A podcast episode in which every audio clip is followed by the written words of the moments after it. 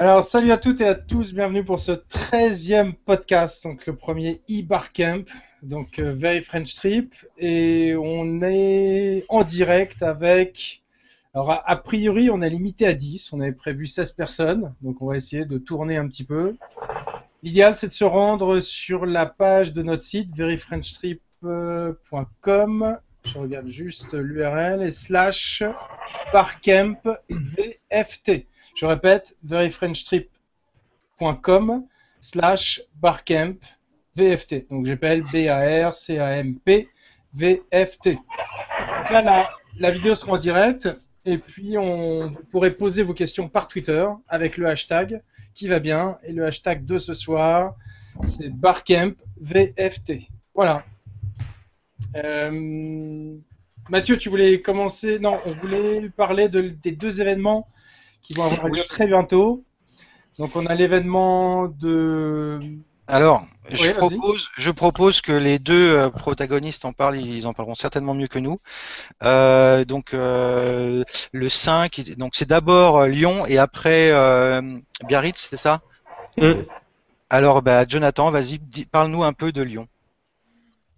Hum, du WordCamp Lyon. Alors cette année, donc ça sera le, le premier WordCamp Lyon euh, organisé dans cette ville. On, on avait à cœur d'organiser un événement à Lyon, euh, bah, par- déjà par rapport à WordPress, c'est notre outil de prédilection, et puis que voilà, on trouvait qu'à part Paris, il n'y avait pas grand-chose encore en, encore en France. Donc du coup, d'un côté aussi, ça fait plaisir que qu'il y ait quelque chose d'organisé par, par Aurélien à, à, à Biarritz, hein, c'est ça?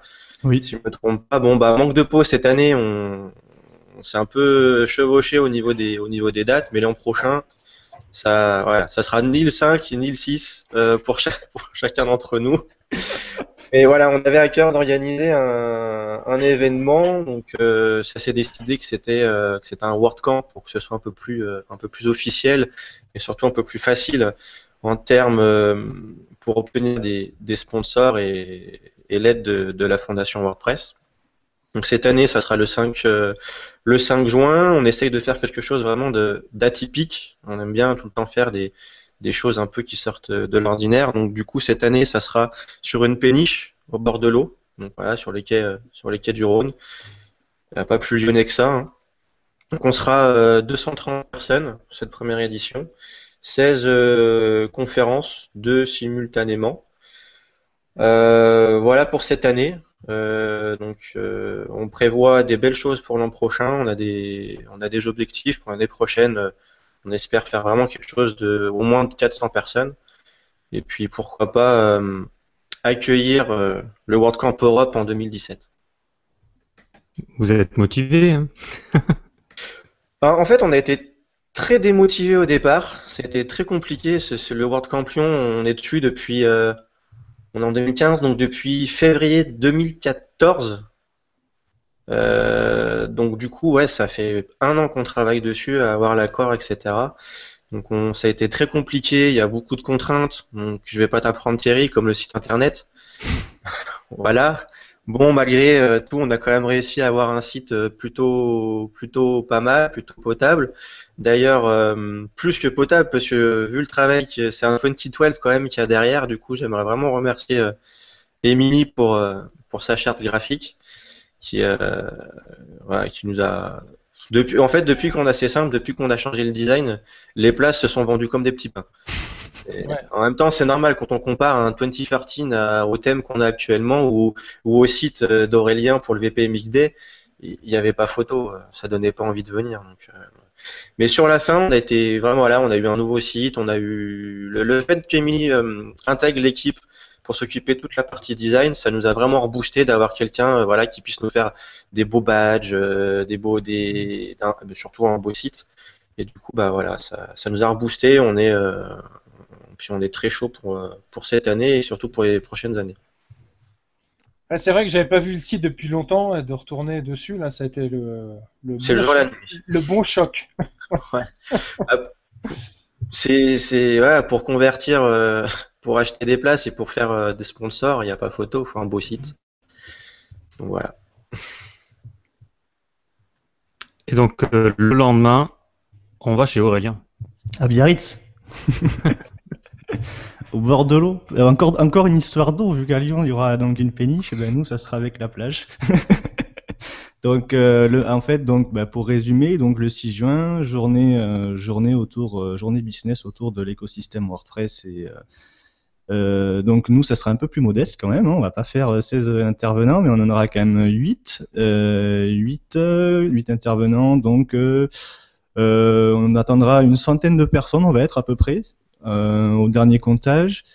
Euh, Qu'est-ce qu'on peut dire de plus? Ben voilà, on va faire euh, un truc bien sympa dans un, dans un hôtel euh, avec, euh, avec tout ce qu'il faut, resto le midi et euh, on va choyer nos participants. Voilà, euh, l'après-midi ça sera session surf, donc euh, ça sera pas du tout le cas. On va, on va, on va vraiment euh, avoir des sessions sur des thématiques. Ben, ben Rémi va être là par exemple sur euh, sur e-commerce. On va avoir euh, de, de l'accessibilité, de, du mobile aussi, de la performance, du référencement. Donc voilà. J'oublie aussi, on va avoir des, des conférences plus business sur la perception de WordPress euh, avec des intervenants euh, du monde de- du milieu institutionnel, chambre de commerce de Bayonne par exemple. L'idée, c'est ben voilà, hein, d'évangéliser, toujours pareil, porter WordPress au plus proche des entreprises et euh, des institutions publiques qui, euh, ben, qui en ont vraiment besoin d'aller vers euh, cette- ce type de solution. Euh, Qu'est-ce que je pourrais vous dire d'autre? Voilà, il y aura quelques petites surprises aussi. On compte pas organiser le WordCamp Europe, mais euh, mais euh, mais voilà. On, déjà, on est très content de faire cette première édition. Ça se passe bien. C'est beaucoup de boulot. Donc, euh, je pense qu'après, on va prendre trois mois de vacances. Et, euh, et sinon, non, on est content. euh, les sponsors sont là, euh, les participants ont l'air ra- ravis de venir. Donc, ben, pour l'instant, c'est la fête, quoi. Voilà. Qu'est-ce que je sais pas, qu'est-ce que je peux dire de plus? Bon, c'était bien vendu, ça va. Bon, ben, c'est nickel. Alors, donc on- je vais faire le tour des questions. Donc, euh, pour, on rappelle le principe, hein, c'est qu'on utilise le hashtag euh, Barcamp euh, VFT sur Twitter pour qu'on puisse récupérer les questions. Ça sera plus simple. On a déjà à peu près un peu plus d'une vingtaine de personnes qui sont en ligne. Donc, n'hésitez pas. Euh, alors, il y a une première question sur la formation. On n'est pas vraiment dans le. Hello, euh, ouais, du coup, moi, je veux bien me débrouiller pour poser une question, même si je suis euh, Ah, bah, voilà, vas-y. seul. Très bien. Le temps, le temps qu'on résolve. Ça peut permettre. euh, bah tiens, je vois qu'en plus euh, Rémi euh, nous rejoint. Donc du coup, je vais poser ma petite question. C'est bien sûr euh, ce dont on a tous parlé euh, la semaine dernière à propos de euh, d'automatique et de WooCommerce.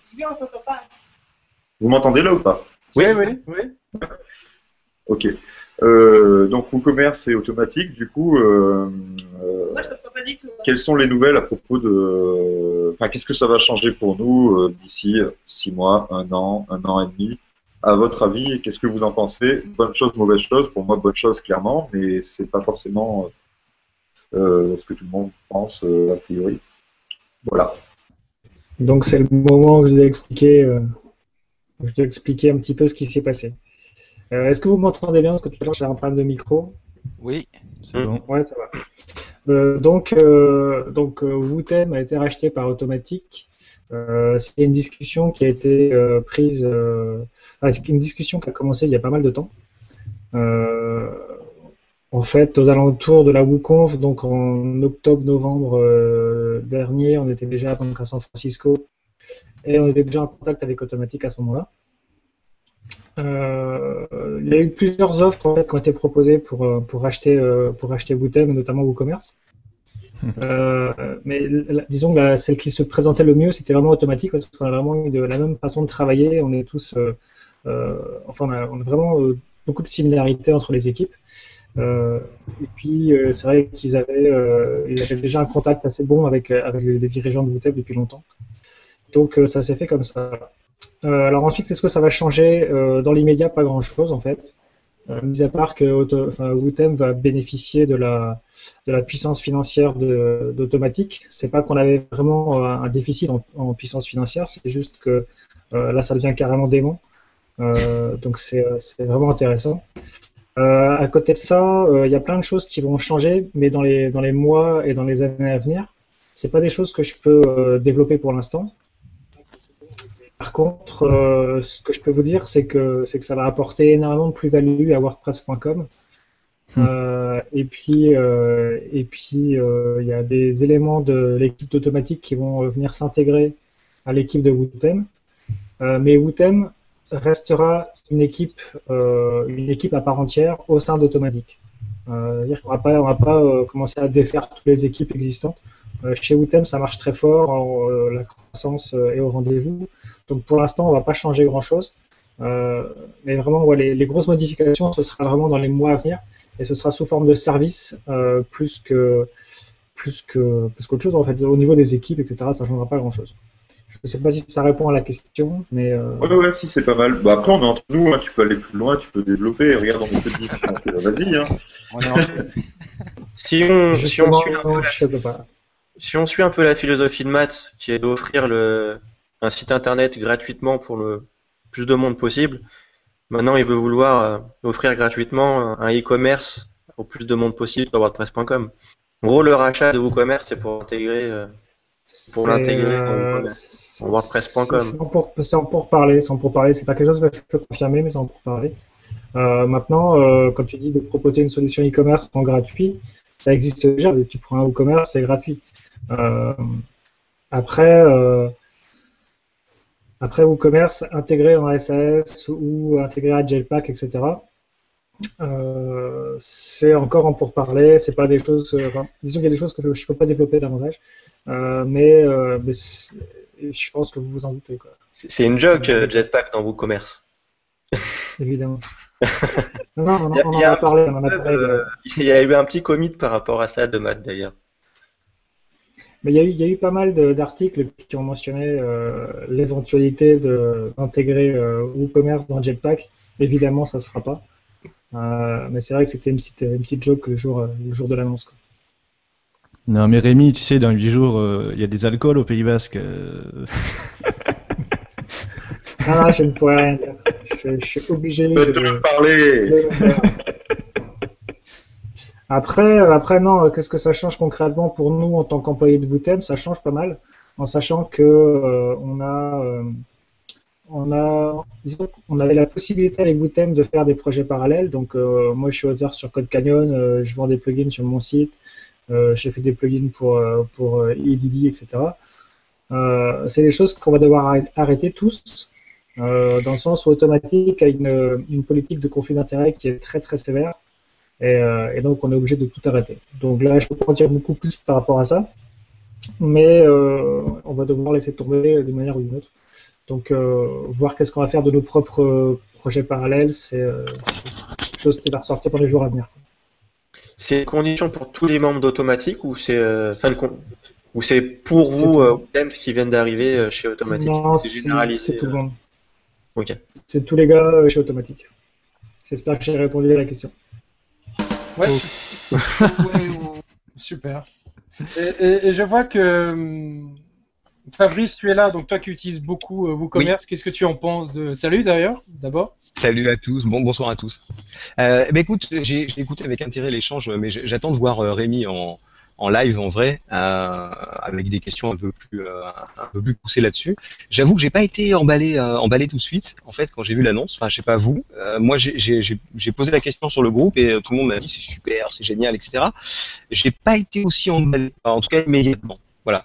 Euh, je, je je sais pas comment ça va être géré, donc on a pas mal d'inconnus. Enfin, vous êtes tous comme moi d'ailleurs, je pense à, part peut-être Rémi, euh, comment ça va être géré, est-ce que ça va être intégré, est-ce que ça va être en natif, euh, voilà. Donc je ne serai pas aussi euh, optimiste que vous. Je vais, je vais attendre un peu et, et voir venir. Est-ce qu'à terme, ça sous-entend qu'on va tous devoir reprendre nos commerces pour bosser dessus? Euh, Est-ce que ça sous-entend qu'on va devoir euh, faire des mises à jour de la mort? Est-ce que euh, Wootem, enfin anciennement Wootem, va être aussi performant, aussi innovateur qu'il l'était déjà? Est-ce que le modèle économique va changer? Voilà, c'est autant de questions sur lesquelles on a, très très peu de réponses. Voilà, moi j'attends de voir et puis et puis après, bah, je, reste fidèle à WooCommerce. Pour l'instant, ça bouge pas. Je un, je suis un des tout premiers fans, donc voilà, j'attends de voir et puis en espérant que ça, ça améliore et que ça rend encore WordPress, euh, l'écosystème WordPress encore plus performant. D'accord, on a une question pour toi, Fabrice. Tu l'as suivi Je la prends. question? Oui, j'ai vu, j'ai vu. Alors, Alors, euh, peut peut-être la rappeler, la question. Ouais, rappelle-la si tu veux. Euh, euh, ben, je l'ai plus sous les yeux, mais il me semble que c'était euh, comment faire pour euh, comment faire pour les comment faire pour les euh, je le vois plus de moi. Euh, comment faire pour les formations sachant que depuis la mise en place du CPF le le, le Voilà, c'est pour le financement, autour du financement des formations. euh, Euh, alors j'avoue que c'est un peu plus compliqué effectivement. Euh, L'ancêtre euh, a totalement disparu. Aujourd'hui en fait on est les formations courtes. Je, je, alors je mets globalement toutes les formations courtes. Ça englobe pas que les formations qui tournaient autour de WordPress. Ne sont plus ne sont plus considérées, enfin ne sont pas considérées comme qualifiantes et donc de fait de facto ne, ne permettent pas à un salarié d'obtenir un code CPF qui lui permettrait d'obtenir un financement. Voilà. Donc si euh, demain on, crée une formation qualifiante euh, pour WordPress, ce qui me semble un petit peu compliqué, et surtout que c'est des procédures qui prennent énormément de temps sans garantie de validation, euh, peut-être que le, ça changerait. Pour l'instant, les seuls financements possibles, en tout cas de mon point de vue et au niveau de WP Formation, c'est tout ce qui touche aux formations liées euh, euh, quand c'est des reconversions par exemple, ou quand c'est directement l'employeur qui prend en charge euh, la formation.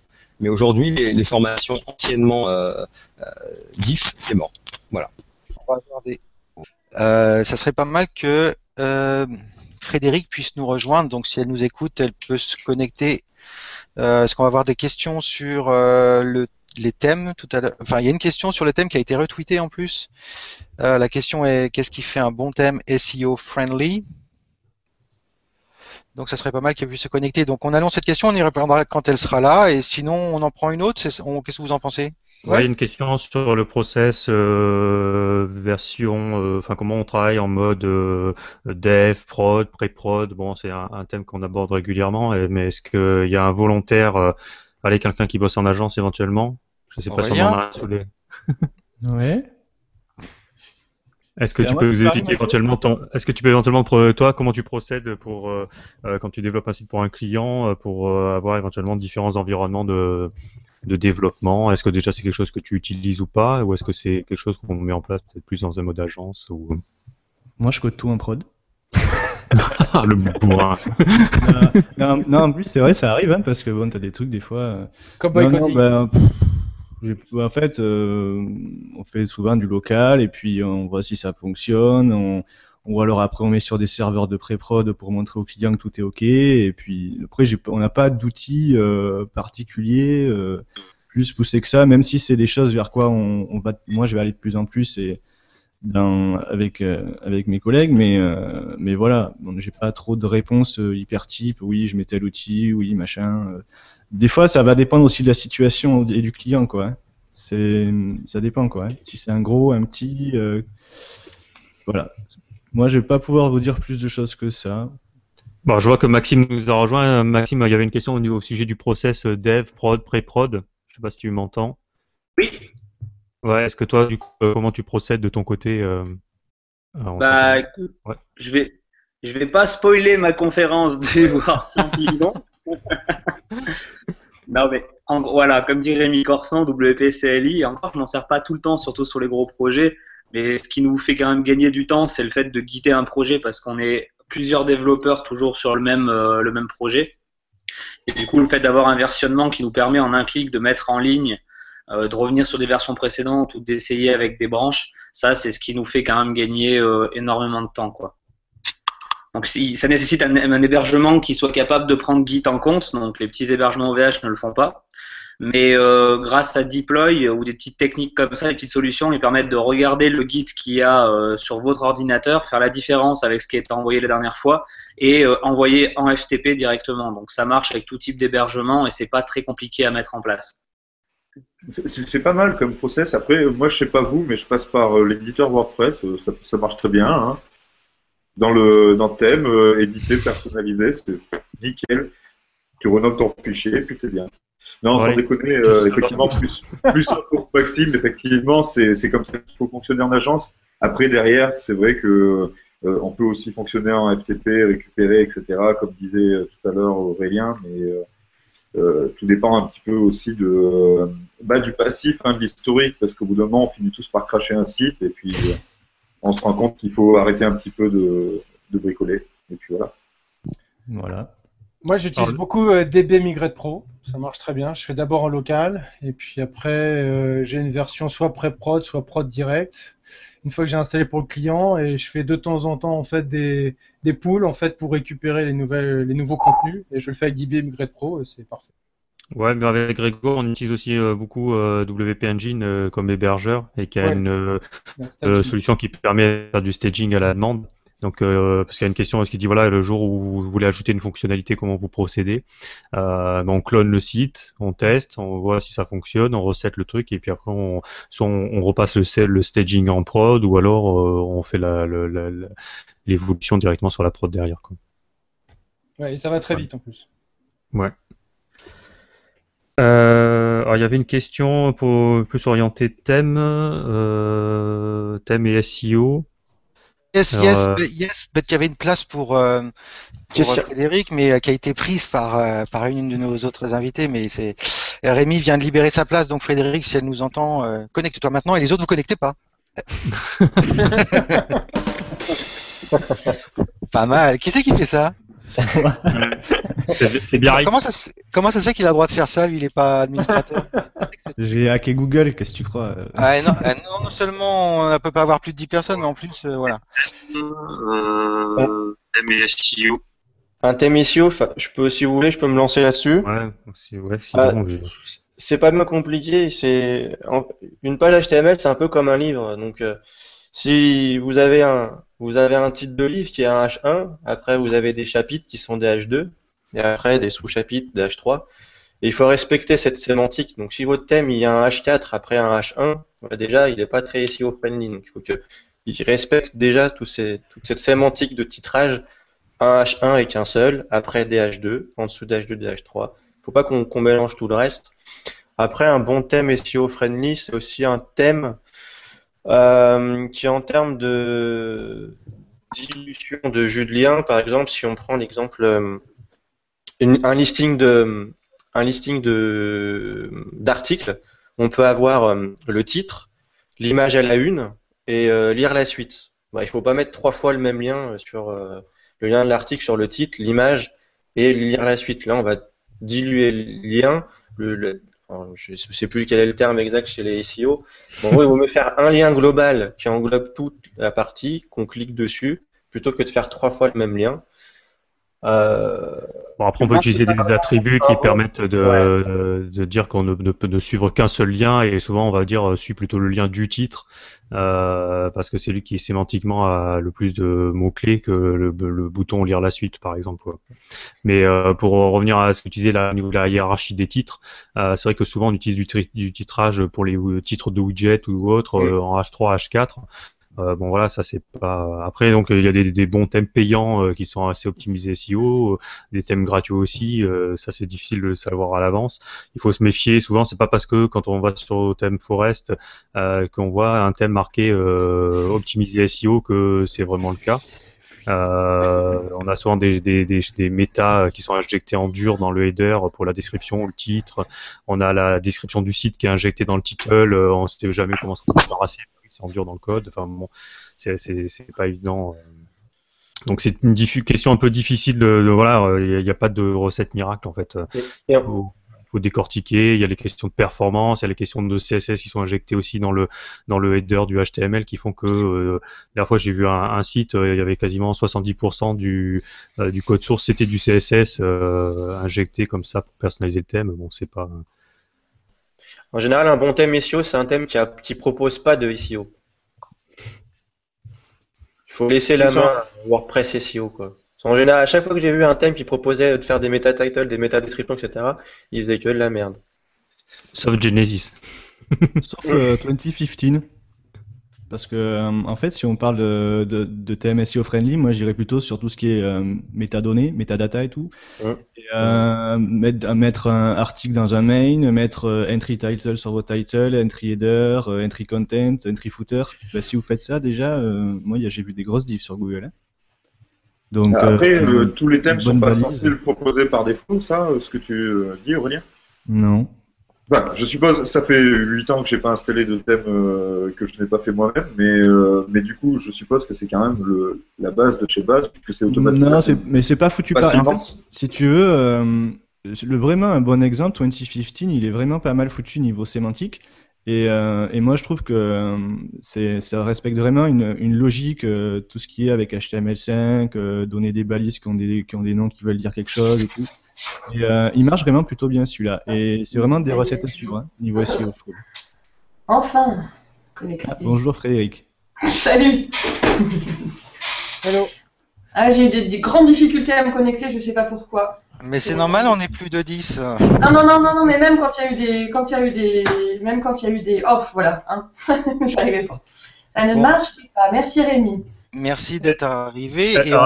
On Est-ce que, tu as, est-ce que tu as un avis du coup sur les, les thèmes euh, premium ou gratuits qui euh, pourraient être euh, comment on pourrait déceler un thème optimisé SEO euh, Est-ce que tu as une, une- Comment on peut le déceler? C'est la question. Savoir s'il est euh, optimisé SEO ou pas? Bah, disons est-ce que est-ce qu'il y a des, des euh, comment on peut qu'est-ce qui fait que un thème est euh, optimisé SEO Est-ce que le du du thème gratuit euh, c'est on a plus de chances d'avoir un thème optimisé? Est-ce que du thème payant? Est-ce que comment Ah, est-ce que tu as des astuces pour, trouver Alors, en fait, Moi, je, je regarde vraiment le code source et euh, c'est vraiment là où on voit si euh, les développeurs ont appliqué les règles les plus courantes euh, HTML5 surtout.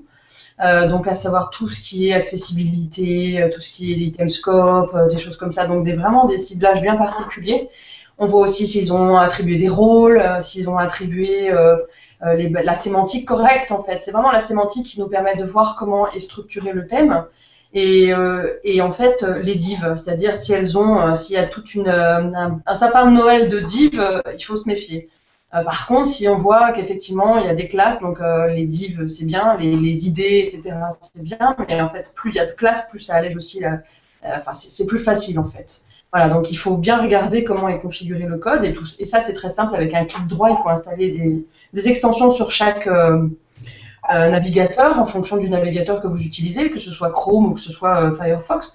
Il existe donc des petites extensions qu'on charge sur, euh, sur, le navigateur et qui permet effectivement d'aller vérifier le code. Donc ça, c'est assez facile. Et puis, alors, en même temps, euh, c'est la première partie. La seconde partie, c'est d'aller regarder euh, dans la fenêtre de gauche du navigateur, de regarder tous les scripts. Plus il y a de scripts, plus il y a de requêtes, etc., etc. Donc ça aussi, ça permet de savoir si, euh, si on n'a pas euh, aussi la possibilité de réduire. Normalement, un, développeur euh, front-end euh, va prendre soin de réduire un maximum aussi les requêtes sur le serveur. Et donc, il va essayer d'avoir le, moins de, possible de, scripts, que ce soit Java ou feuille de style. Si vous avez toute une armada de feuilles de style, il faut un petit peu s'inquiéter quand même. Normalement, on doit réduire la feuille de style, passer aussi par euh, ce qu'on appelle les préprocesseurs, donc euh, SAS, euh, LESS et compagnie, Compass, etc. Donc, il y a toute une partie qui fait partie et à la fois du développement et à la fois de l'intégration. C'est un petit peu à cheval entre les deux. Mais c'est les bonnes pratiques, on va dire, pour, euh, pour avoir un thème vraiment le plus propre et le plus. euh, oui, un code en tout cas propre et, et du coup qui sera effectivement beaucoup plus facile à comment dire à être reconnu par les moteurs de recherche. Moi j'ai eu ce cas euh, l'année dernière quand il y a eu cette fameuse vague de comment ça s'appelle Euh, Il y a eu pas mal de, virus. Enfin moi j'ai été attaqué sur mon propre site et à l'époque j'avais ach- acheté un thème premium basique qui était très bien mais qui a été acquis. Et en fait, c'est à cette époque que je suis passée euh, sur Genesis. Euh, merci beaucoup à Grégoire, n'est-ce pas? Donc je suis passée sur Genesis et à ce moment-là, ça a été juste incroyable de voir aussi que mon référencement a bougé. C'est-à-dire qu'il y a eu des choses qui, se sont passées et qui ont, comme le code de Genesis, c'est vraiment très très bien. Donc c'est un framework hein, pour les gens qui ne connaissent pas. Et comme euh, j'ai réinstallé tout mon site vraiment propre en, en vérifiant effectivement le HTML, etc. euh, Du coup, j'ai eu un site beaucoup plus, beaucoup plus clean et effectivement, j'ai même eu un référencement euh, amélioré. Voilà, donc euh, c'est vraiment euh, regarder le code, regarder euh, les balises, regarder la structure sémantique et regarder les scripts. Voilà, j'espère que je réponds plus ou moins à la question. Au passage, C'était la que- question d'ailleurs. Parce qu'il faut m'arrêter. Hein. Euh, ouais, au passage, tu as répondu en fait. hein. Ouais. C'est ça, c'est nickel. C'est nickel, on pouvait pas faire mieux. Enfin, à part si d'autres veulent le faire mieux peut-être? Moi, je, je crois pas, hein, mais bon. C'est gentil. Euh, je voulais ajouter une petite remarque euh, par rapport à ce que disait Jonathan. Euh, je- moi, dans, dans un sens, je considère que ça peut être intéressant d'avoir euh, le SEO et le squelette en fait qui est conçu au même moment parce que c'est les deux sont vraiment Absolument. indissociables. Absolument. Et il faut savoir que Genesis, si tu installes WordPress SEO, la partie SEO se déconnecte automatiquement. Ouais, Et ouais. tu as un outil aussi pour migrer. Si tu avais tout fait avec WordPress SEO, tu pourrais l'importer en Genesis. Et l'inverse, c'est possible. C'est-à-dire que si tu as tout fait dans Genesis, tu peux l'exporter vers n'importe quel plugin de SEO. J'ai fait, j'ai fait le test, hein, exactement, jusqu'à un moment donné, j'ai eu euh, Yoast, comme tout le monde, et puis euh, j'en avais marre d'avoir trop de plugins, parce que au début, bah, je faisais comme tout le monde, c'est-à-dire je teste des plugins, je teste des trucs, des extensions à droite à gauche, puis à un moment donné, tu as envie d'alléger, faire le ménage de printemps, et donc du coup, à ce moment-là, j'ai remis effectivement la fonction native de Genesis, et ça n'a absolument rien changé à mon, référencement, toutes les requêtes principales sur lesquelles moi je suis bien référencé sont restées intactes, donc ça n'a absolument rien changé en fait. Et j'ai un plugin de moins, du coup. Donc c'était pas mal. C'est, c'est- ça permet d'alléger encore, euh, le truc. Et, euh, et de toute façon, le SEO, on sait tous aussi que Yoast, c'est super, mais c'est voilà, c'est, un indicateur pour moi. C'est pas, euh, faut pas suivre le truc à la lettre, feu vert, feu rouge, feu orange, t'es bon, t'es pas bon. Je pense que c'est vraiment euh, la stratégie de contenu qui est, qui est très importante en fait. En fait.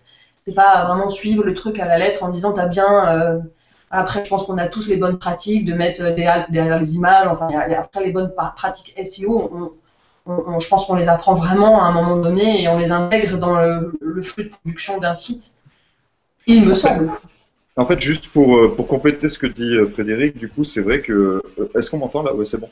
Euh, c'est c'est vrai que je pense que ces plugins type euh, Yoast, etc., sont, un petit peu des fausses bonnes idées et peuvent euh, finalement pénaliser un site plus qu'autre chose, puisque en fait, quand tu vas livrer ton, site à un client, je parle en tant qu'agent, donc du coup, c'est dans ce, ce cas-là, mais en tant qu'utilisateur, ça serait pareil. Tu installes Yoast et tu vas te concentrer du coup sur tes métadonnées, sur ton title, etc. à fond pour y mettre un maximum de mots-clés de façon artificielle pour booster le référencement de ton site. Et au final, alors qu'en fait finalement c'est pas ça qui compte dans le référencement, ce qui compte c'est le contenu de tes articles, de tes pages, etc. Et c'est ça qui compte vraiment. Du coup, en fait, c'est ce genre de plugin, à mon avis, donne l'impression de faire du référencement alors que finalement tu fais pas du référencement derrière. Il vaut mieux avoir un thème qui va optimiser euh, ben, la génération automatique c'est tout bête, mais n'empêche que ça fonctionne très très bien de balise title, de métadescription, même si la métadescription n'est pas une balise de référencement, ça c'est important. Mais voilà. Euh, c'est- en fait, attention aux choses qui donnent l'impression de maîtriser son truc, alors qu'au contraire, en fait, finalement, on va, on- ça nous pénalise plus qu'autre chose. Enfin, ça pénalise le rédacteur plus qu'autre chose dans la rédaction de son, de son contenu. Euh, Sans parler WordPress- euh, du mot-clé principal de WordPress SEO qui est pas très bien compris. euh. Hmm. Ouais. Euh, ju- juste pour, pour finir là-dessus, d'ailleurs, WordPress l'a compris avec euh, la dernière mise à jour qui a supprimé le champ title des liens hypertextes. Je ne sais pas si vous l'avez remarqué de votre côté. Oui. Dans l'insertion de liens hypertextes, tu n'as plus le champ title. Ce qui, en fait, est une bonne chose, puisqu'effectivement, title permet d'ajouter un, un micro-référencement, mais c'est du micro-référencement ridicule. Mais surtout, ça fait que les gens l'utilisent en- euh, de façon mauvaise, en fait, ce champ title, pour mettre des mots-clés. C'est pas du tout fait pour ça, c'est pour donner la fonction d'un lien, le champ title. Donc c'est la petite infobulle qui va s'afficher par-dessus.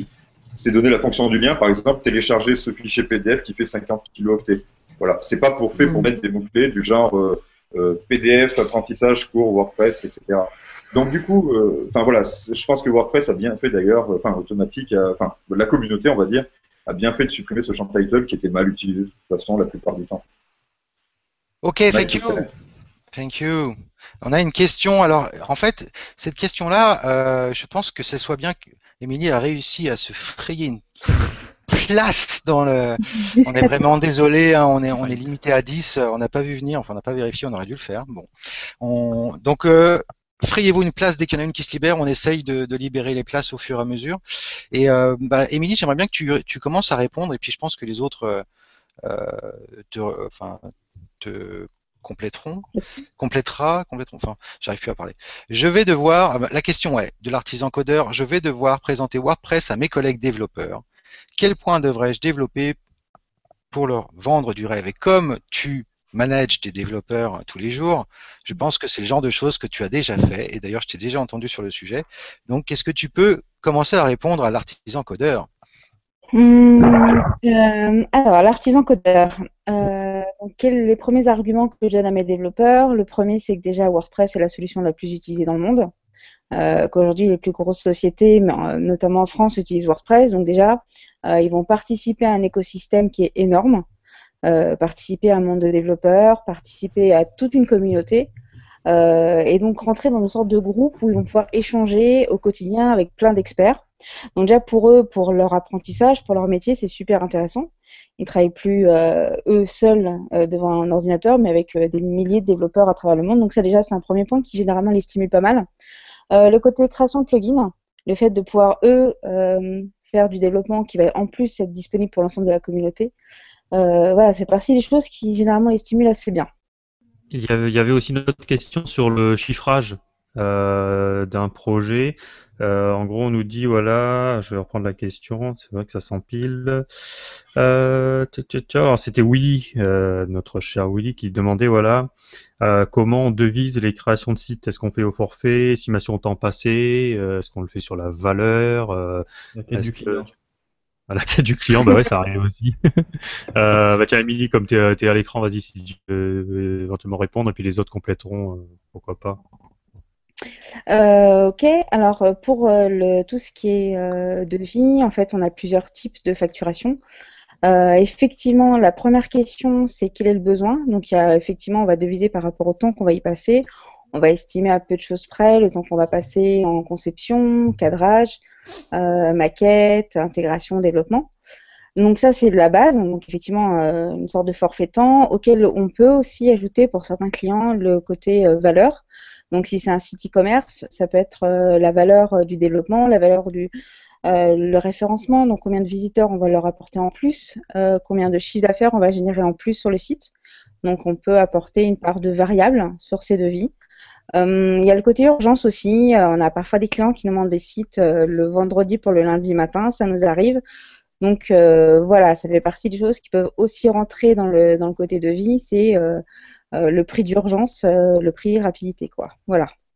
J'aimerais pouvoir rebondir là-dessus. Quand tu dis justement, euh, on a des clients qui viennent nous voir le vendredi et qui veulent un site pour le lundi, donc évidemment ça passe en urgent. comment vous vous en sortez par rapport au fait que vous allez réutiliser en fait de l'existant Comment vous allez faire passer la pilule en sachant que la plupart des codes vous les avez déjà et, comment en fait comment ça se traite en agence? Moi, c'est pas des choses que, je, suis forcément habitué à, faire, mais ça m'a toujours interpellé en fait de, savoir que euh, ben voilà, euh, au final, qu'on le fasse en, mode rapide ou en mode un peu plus lent, euh, le temps passé sur le projet sera en fait le même. En fait, ce qui peut rentrer en ligne de compte dans le côté rapidité et traitement d'action, c'est que si nous on délie, enfin on, on prend une, euh, une, personne qui était au départ dédiée sur un projet et du coup on l'enlève de ce projet pour le mettre sur une autre, euh, ça demande une réactivité, ça demande aussi des fois des heures supplémentaires parce que ça veut dire que parfois notre développeur veut faire ça en plus de son travail ou avec des horaires décalés, donc ça nous arrive des fois de travailler euh, les jours fériés et le samedi, du coup comme nous on ne paye pas nos salariés au même prix, c'est logique que le prix facturé au client soit pas le même. Euh, après, le côté rapidité peut aussi être dans le nombre de personnes qui va intervenir, parce que ça peut être un projet qui sera au départ pour qu'une seule personne. Si ça doit être livré euh, deux jours plus tard, on va mettre deux développeurs, trois développeurs ou quatre développeurs le même jour, utiliser des freelances, utiliser des ressources euh, supplémentaires pour être sûr que ce projet soit livré plus rapidement. Donc tout ça fait que le, le prix du coût du projet va être un peu plus important que si on l'avait fait entre guillemets à la mode plus cool, euh, avec des délais de livraison un peu un peu plus larges quoi. Est-ce que ça répond à, ta question euh? Oui, non, je pense que c'est intéressant justement d'avoir cette approche euh, vraiment euh, orientée à la chance. Et c'est vrai qu'elle a mis à disposition des ressources, etc. ça compte dans le prix évidemment. Mais je pense que c'était nécessaire d'avoir cette, clarification. Merci beaucoup. Bah, il y, a aussi, en fait, tu, peux aussi faire payer la flexibilité, tu peux faire payer ton degré d'expertise tu peux dire qu'à un moment donné, euh, euh, tu vas avoir un besoin qui est, exprimé par le client. Tu vas dire voilà, pour chacune des tâches, il y a un certain nombre de temps à passer. Euh, une demi-journée, une journée. Donc en fait, tu vas cumuler tout ça et puis à la fin, tu vas dire ben, mon gars, il coûte tant la journée et euh, je cumule, je rajoute les frais de fonctionnement, la marge, etc. Et j'arrive au chiffrage, euh, au chiffrage global du projet. Ça, c'est une méthode sur le temps passé. Tu peux aussi avoir une méthode sur la valeur pour dire finalement quelle est la valeur de mon expertise, quelle est la valeur de l'expertise de mon agence ou de mes équipes. quand tu regardes les tarifs de Human Made qui sont à je sais plus combien 1000 dollars de l'heure, tu dis voilà, tu vas chez eux parce que tu sais que tu vas trouver un certain degré d'expertise. donc tu peux avoir ce chiffrage-là à un moment donné, que les gens viennent te voir parce que tu es reconnu euh, sur euh, une technologie, une compétence particulière, et que ben, ça, ça se paye parce que euh, voilà, quand tu fais venir Johnny Hallyday ou Céline Dion, ben, c'est pas le même tarif que quand tu veux venir le chanteur du coin. Est-ce que Willy, ça répond à ta question? Alors, je crois qu'il y a une question Attends, juste deux secondes. Ouais, Willy, du coup, c'est toi qui posais la question. Tu contre, été ah un peu en galère sur les chiffrages. Euh. Pardon. Euh, non, ça, ça, répond en partie à, ma question. Après, c'était une question euh, vague, en fait, parce que effectivement, il y a, y a, plein de trucs qui sont durs à chiffrer dans un projet. Et moi, c'était surtout la question, voilà, quand vous attaquez, quand vous êtes en phase d'avant-vente, comment, comment vous approchez, en fait, sur, sur, pour estimer ce projet. Donc, ouais, ça a en partie répondu à ma question. Je peux peut-être rebondir là-dessus. Euh, c'est vraiment de, de bien s'entretenir avec le client. Il y a une question de feeling là-dedans en fait. C'est en fonction du client, tu vas sentir que c'est quelqu'un qui est peut-être à l'aise ou pas du tout à l'aise avec la technologie déjà. Il va être, euh, qui va comprendre ce que ça implique de produire un site internet, euh, que lui, il a une part de travail qui est pas négligeable, qui va peut-être pas être en mesure de la faire dans les temps ou pas, du coup ça peut te retarder. Donc euh, peut-être que tu as des choses à produire en plus avec certains clients que tu n'aurais pas à faire avec d'autres. Donc euh, il y a vraiment une question de feeling. Donc je disais, je déconnais tout à l'heure en disant c'est la tête du client, mais c'est partiellement, vrai parce que as, en fonction du client, tu vas avoir plus ou moins de travail. La deuxième chose, ça serait de, de vraiment euh, mettre par écrit, faire, vraiment prendre le temps des propositions commerciales parce que souvent, euh, c'est là où tu aperçois que ben, le client, en fait, il a peut-être pas les mêmes objectifs compris que toi, tu as compris dans ce qu'il t'a dit, mhm. euh, les besoins, etc., la cible et tout ça. Et, euh, et, vraiment, ce travail, en fait, le gros effort de, au niveau de avant de la vente, quoi, il est vraiment important, quoi. Et ça, ça, ça permet de vraiment, dans, ton timing après, de, de vraiment t'y retrouver par rapport à ce que tu avais devisé. Enfin, moi, c'est la perception que j'en ai. Mais du, coup, ce, ce temps d'avant-vente, toi, comment, enfin, on le facture pas, mais comment tu le répercutes sur sur, sur tes coûts en fait? Bah, tu le factures Parce que c'est, un peu. Hein. Ouais, mais c'est, vachement flexible comme tu le dis au niveau du client. Bah, c'est de la gestion de projet en fait, c'est toujours une partie un petit peu de conseil et de réflexion, donc ça va être forcément un moment, où, euh, ben, c'est, même plus important que le développement, c'est une phase d'expertise, donc c'est facturable. Euh, je vais laisser les autres répondre. Je te donnerai, nous, la technique qu'on a mis au point sur, le, sur les derniers mois de l'agence, qui marche assez bien, surtout avec les startups qui ont beaucoup d'inconnus. En fait, je fais ma réponse tout de suite, du coup. bon, là, désolé.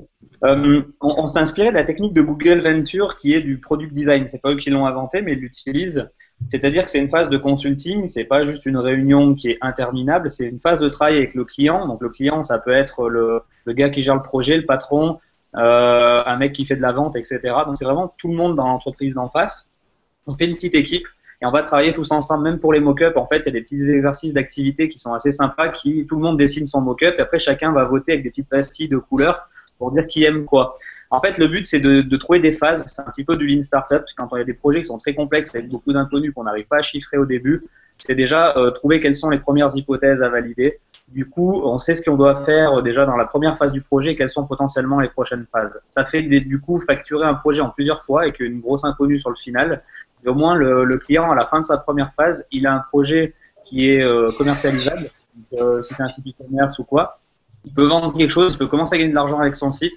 Et à partir de ce moment-là, euh, ben, comme il gagne de l'argent, il aura plus de budget pour, pour le reste. Quoi. Si la phase de consulting lui a pas plu ou ne lui a pas paru euh, efficace, on s'engage à ne pas lui la facturer. Donc c'est un petit risque. Mais du coup, c'est le seul, c'est une solution qui marche super bien. Pas tous les clients sont d'accord avec ça, parce qu'il y en a qui veulent le cahier des charges, valider le cahier des charges, avoir un budget définitif et basta. Donc ça, c'est difficile pour eux d'accepter un tel fonctionnement. Mais, euh, mais voilà, on l'a aussi adapté sur les petits projets du coup. C'est on commence par une petite phase de consulting parce qu'un cahier des charges fourni par un client, désolé pour tous mes clients et tous les, autres clients de la Terre, c'est jamais bien euh, solide. Il y a toujours une phase de réflexion à faire, une phase de conseil à apporter. Toujours une inconnue. On le dit au client, il y a une inconnue, donc le prix c'est celui-là plus ou moins X euros. Et puis sans, sans parler que tout à l'heure on disait euh, est-ce que tu injectes le comment tu répercutes le prix euh, le temps que tu passes à l'avant-vente euh, tu as aussi l'après-vente hein, on oublie aussi un peu euh, parce que euh, souvent on, on- euh, comme disait Maxime tu as réfléchi au cahier des charges tu as essayé de spécifier le besoin du client tu as essayé de, de, de te projeter sur du moyen du long terme pour essayer de faire en sorte que bah, déjà le faire un peu rêver. Dire voilà lui il avait un besoin mais tu vas dire ouais par rapport à l'expérience que j'ai vous pourriez faire ça comme ça et comme ça et euh, donc d'essayer de, de, le- de- de lui proposer une offre un peu plus globale. Mais il y a aussi l'après-vente, euh, c'est derrière, euh, ben voilà, le temps que tu avais passé, est-ce qu'il a été satisfait, est-ce qu'il y a du debug à faire, euh, de l'évolutif, la maintenance, voilà, il y a toute cette partie-là aussi. Donc en fait, là, t'es pas sur du temps de développement, en disant voilà, pour une fonctionnalité, il faut tant de temps, pour faire une page de design, un template, il faut tant de temps. Là, c'est bah, c'est- voilà, Là, c'est la gestion de clairement sur du projet, ça- conseil et du service en fait. T'es sur du conseil. Bah, tu es sur conseil, mais tu, c'est difficile de pouvoir donner une ligne budgétaire là-dessus, quoi. Tu dis, bah là, Bah sur ouais. un projet, le temps de, de- je sais pas, un truc de 100 hommes jours, euh, bah, tu sais que tu vas avoir 5-10 jours de avant, après vente, quoi. Euh, des fois, tu peux passer en égo euh, 3-4 jours avec un client pour pouvoir le gagner parce que, euh, bah, c'était compliqué, il faut le, tu es en concurrence avec euh, d'autres prestataires ou d'autres agences, et tout ça, bah, t'as passé 3-4 jours là-dessus, quoi. Et 3-4 jours, t'as pas bossé ailleurs, donc, euh, il faut aussi que tu le répercutes sur tes prix. Il y a des clients qui sont plus chronophages que d'autres en tant qu'ils m'ont passé à téléphoner, à vouloir faire des réunions. J'ai eu un client particulièrement sympathique, mais à chaque fois il voulait qu'on se voit, ça prenait trois heures. Et nous, notre partie gestion de projet qu'on facture et qu'on met dans notre devis, elle a carrément explosé. Quoi. Mais on a toujours cette partie gestion de projet, c'est le temps de réflexion, c'est le temps de réunion, c'est le temps pour faire des points, des validations. Bah, finalement, on s'est rendu compte dans un projet, ça prenait euh, des fois jusqu'à 30% du projet lui-même. Il y a un autre truc, quand tu fais un chiffrage qui est super important, qu'on a souvent qu'on a souvent négligé, c'est la, partie euh, mise en ligne et dernières retouches. La loi de Pareto, d'ailleurs, elle est, elle est claire là-dessus et elle marche de partout. hein. elle marche de partout dans ta vie. Euh, c'est les 80-20. C'est-à-dire que 80% du projet, tu vas peut-être le torcher en 20% du temps et c'est les 20 derniers pourcents qui vont te prendre à l'inverse 80% de ton temps. Donc voilà, quand tu penses qu'à la première partie, tu vas développer ton truc et en fait cette finalisation va te prendre du temps et, et du coup va te niquer ton budget, ben, c'est à cause de c'est à cause de ça. Donc, du coup, il faut vachement l'anticiper. C'est pour ça que je te disais tout à l'heure sur le chat, tu prends ton prix que tu avais estimé faire, tu le multiplies Ouais, Alors, est-ce qu'il y avait d'autres questions, du coup? Il y avait une question de Willy qui était quelle était la fonctionnalité qu'on attendait dans WordPress? Ah bon, bah, j'ai zappé ça. C'était au début de mémoire. Ouais. Ça, c'est ça, c'est une question pour laquelle on peut répondre brièvement. C'est-à-dire que chacun, on, travaille sur nos domaines respectifs et chacun, on suit un petit peu euh, les développements à venir dans WordPress. Et j'imagine qu'on a chacun le truc qu'on attend, que ce soit effectif, que ça marche bien. Et euh, je sais pas pour vous ce que c'est. Par exemple, moi, je peux commencer. Par exemple, c'est euh, tout ce qui est dans l'API TinyMCE, euh, le module des views. Je sais pas si vous avez déjà vu ça, mais pour, euh, rendre l'affichage des shortcodes un petit peu plus fancy, avoir un affichage comme les galeries WordPress, comme, comme plein de shortcodes, il y a quelque chose qui est en cours de développement et moi, j'attends vraiment que ça soit opérationnel à 100%. Moi, mon petit truc. Et vous? Juste, juste pour rebondir là-dessus, j'avais fait un article sur mon blog pour expliquer comment on pouvait transformer un, un shortcode en, en, en, en- en petit bloc visuel en fait. Je vais essayer de retrouver le lien et je vais Ah ouais. ça. En, fait, il, il est très bien ton article, mais là, en fait, ils ont carrément donné une API en fait, euh, qui est ouverte avec beaucoup moins de code en fait, qui permet de mettre ça en place. C'est-à-dire que ça Ouais, intercepte directement le shortcode et derrière, en fait, ça, tu peux le remplacer par, le remplacer par ce que tu veux, mais en, en 10 lignes de JavaScript. Quoi. C'est, euh, Ouais, parce que sans ça, c'était vraiment compliqué à faire. ouais. Et je sais, ouais. Pour Pastacode, c'est pareil, c'était très long à faire. Du multilingue, ça serait bien, dit. Parce que mine de rien, c'est un peu le CMS qui n'a pas de multilingue. Joomla a du multilingue par défaut, c'est quand même un con. Ouais, mais alors? Le multi... Tu connais une bonne solution multilingue à ce jour? S'il te plaît, pas WPML. Bah, c'est peut-être pour ça qu'il n'y a rien intégré en multilingue. C'est qu'il n'y a rien de suffisamment peut-être mature et. C'est pour le moment le défaut, parce que sincèrement, faire un- quelque chose de. Ne serait-ce que, je vais donner un exemple. Une boutique multi multi multi multilangue. C'est- juste la merde. C'est Oui. voilà. Ah, pour moi, c'est la fonctionnalité qui manque, c'est le multilingue en C'est natif. pas. C'est pas forcément la merde en fait. Il y a un plugin qui s'appelle euh, euh, WordPress Multilingual qui, euh, qui a été développé par des Allemands et qui est hyper puissant et qui fait une relation en fait avec WooCommerce qui permet euh, donc en fait de la création d'une install multisite euh, interconnectée avec la gestion de stock interconnectée entre les sites, etc. C'est hyper bien fait, c'est hyper robuste. C'est à mon avis la meilleure solution de multilingue euh, pour le pour le moment. Ouais, moi, j'adore Polylang. Je sais pas, vous avez testé aussi Polylang C'est le, c'est le moins usine à gaz, quoi. C'est, c'est, c'est- enfin, le défaut de WebML, que tout le monde lui reproche, c'est que c'est une usine à gaz. Au moins, Polylang, il n'y en a pas qu'un- 40 000 pages d'options et 15, et 15, euh, 50 options sur chacune de ces pages-là. Ah ouais, c'est décision de notre et le- option. quoi, c'est- le plus user-friendly. Puis en plus, il a du code qui est commenté, ce qui est plutôt pas mal aussi. Il y a deux trois bugs encore, mais c'est vrai que c'est bien. D'ailleurs, si vous voulez en savoir plus, il, sera présent au WordCamp. Après, c'est une question quand même de besoin et de cible. Tu sais, tous les, tout le monde n'a pas besoin d'être multilingue aussi. Donc, euh, Tout le monde n'a pas besoin d'avoir un multisite. Pourtant, Et on c'est natif. Non, mais après, ça dépend vraiment de ta cible et ça dépend aussi de, de, de, de ta cible vraiment, parce qu'il y, a des- il y a des sites, euh, quand c'est franco-français, et euh, je sais, je sais pas si, si c'est natif dès le départ, est-ce que ça risque pas d'alourdir? Non, mais c'est natif comme une ça. option, comme ça Mm. peut être une, comme une, comme du multilingue. Multisite, c'est une, une constante dans le VP config. On pourrait faire euh, Oui. VP low multilangue. Mm, Absolument. Ça active le Mm. mode, euh, le mode multilangue comme on fait avec le mode multisite. Mm, mm. Oui, c'est sûr. Ouais, mais après, tu vas avoir des, des tas de gens qui vont dire ah, mon multidomaine il marche pas, j'arrive pas à le faire, euh, il va falloir reproduire la doc, ça va changer en fonction de tous les serveurs. euh. Ça, ça fait du boulot par contre. Ah ouais. Et puis les langues, avec- les langues qui sont pas cyrilliques et tout ça, les autres pays. euh. Je veux dire, ça fait du boulot pour, pour, pour les agences en tout cas.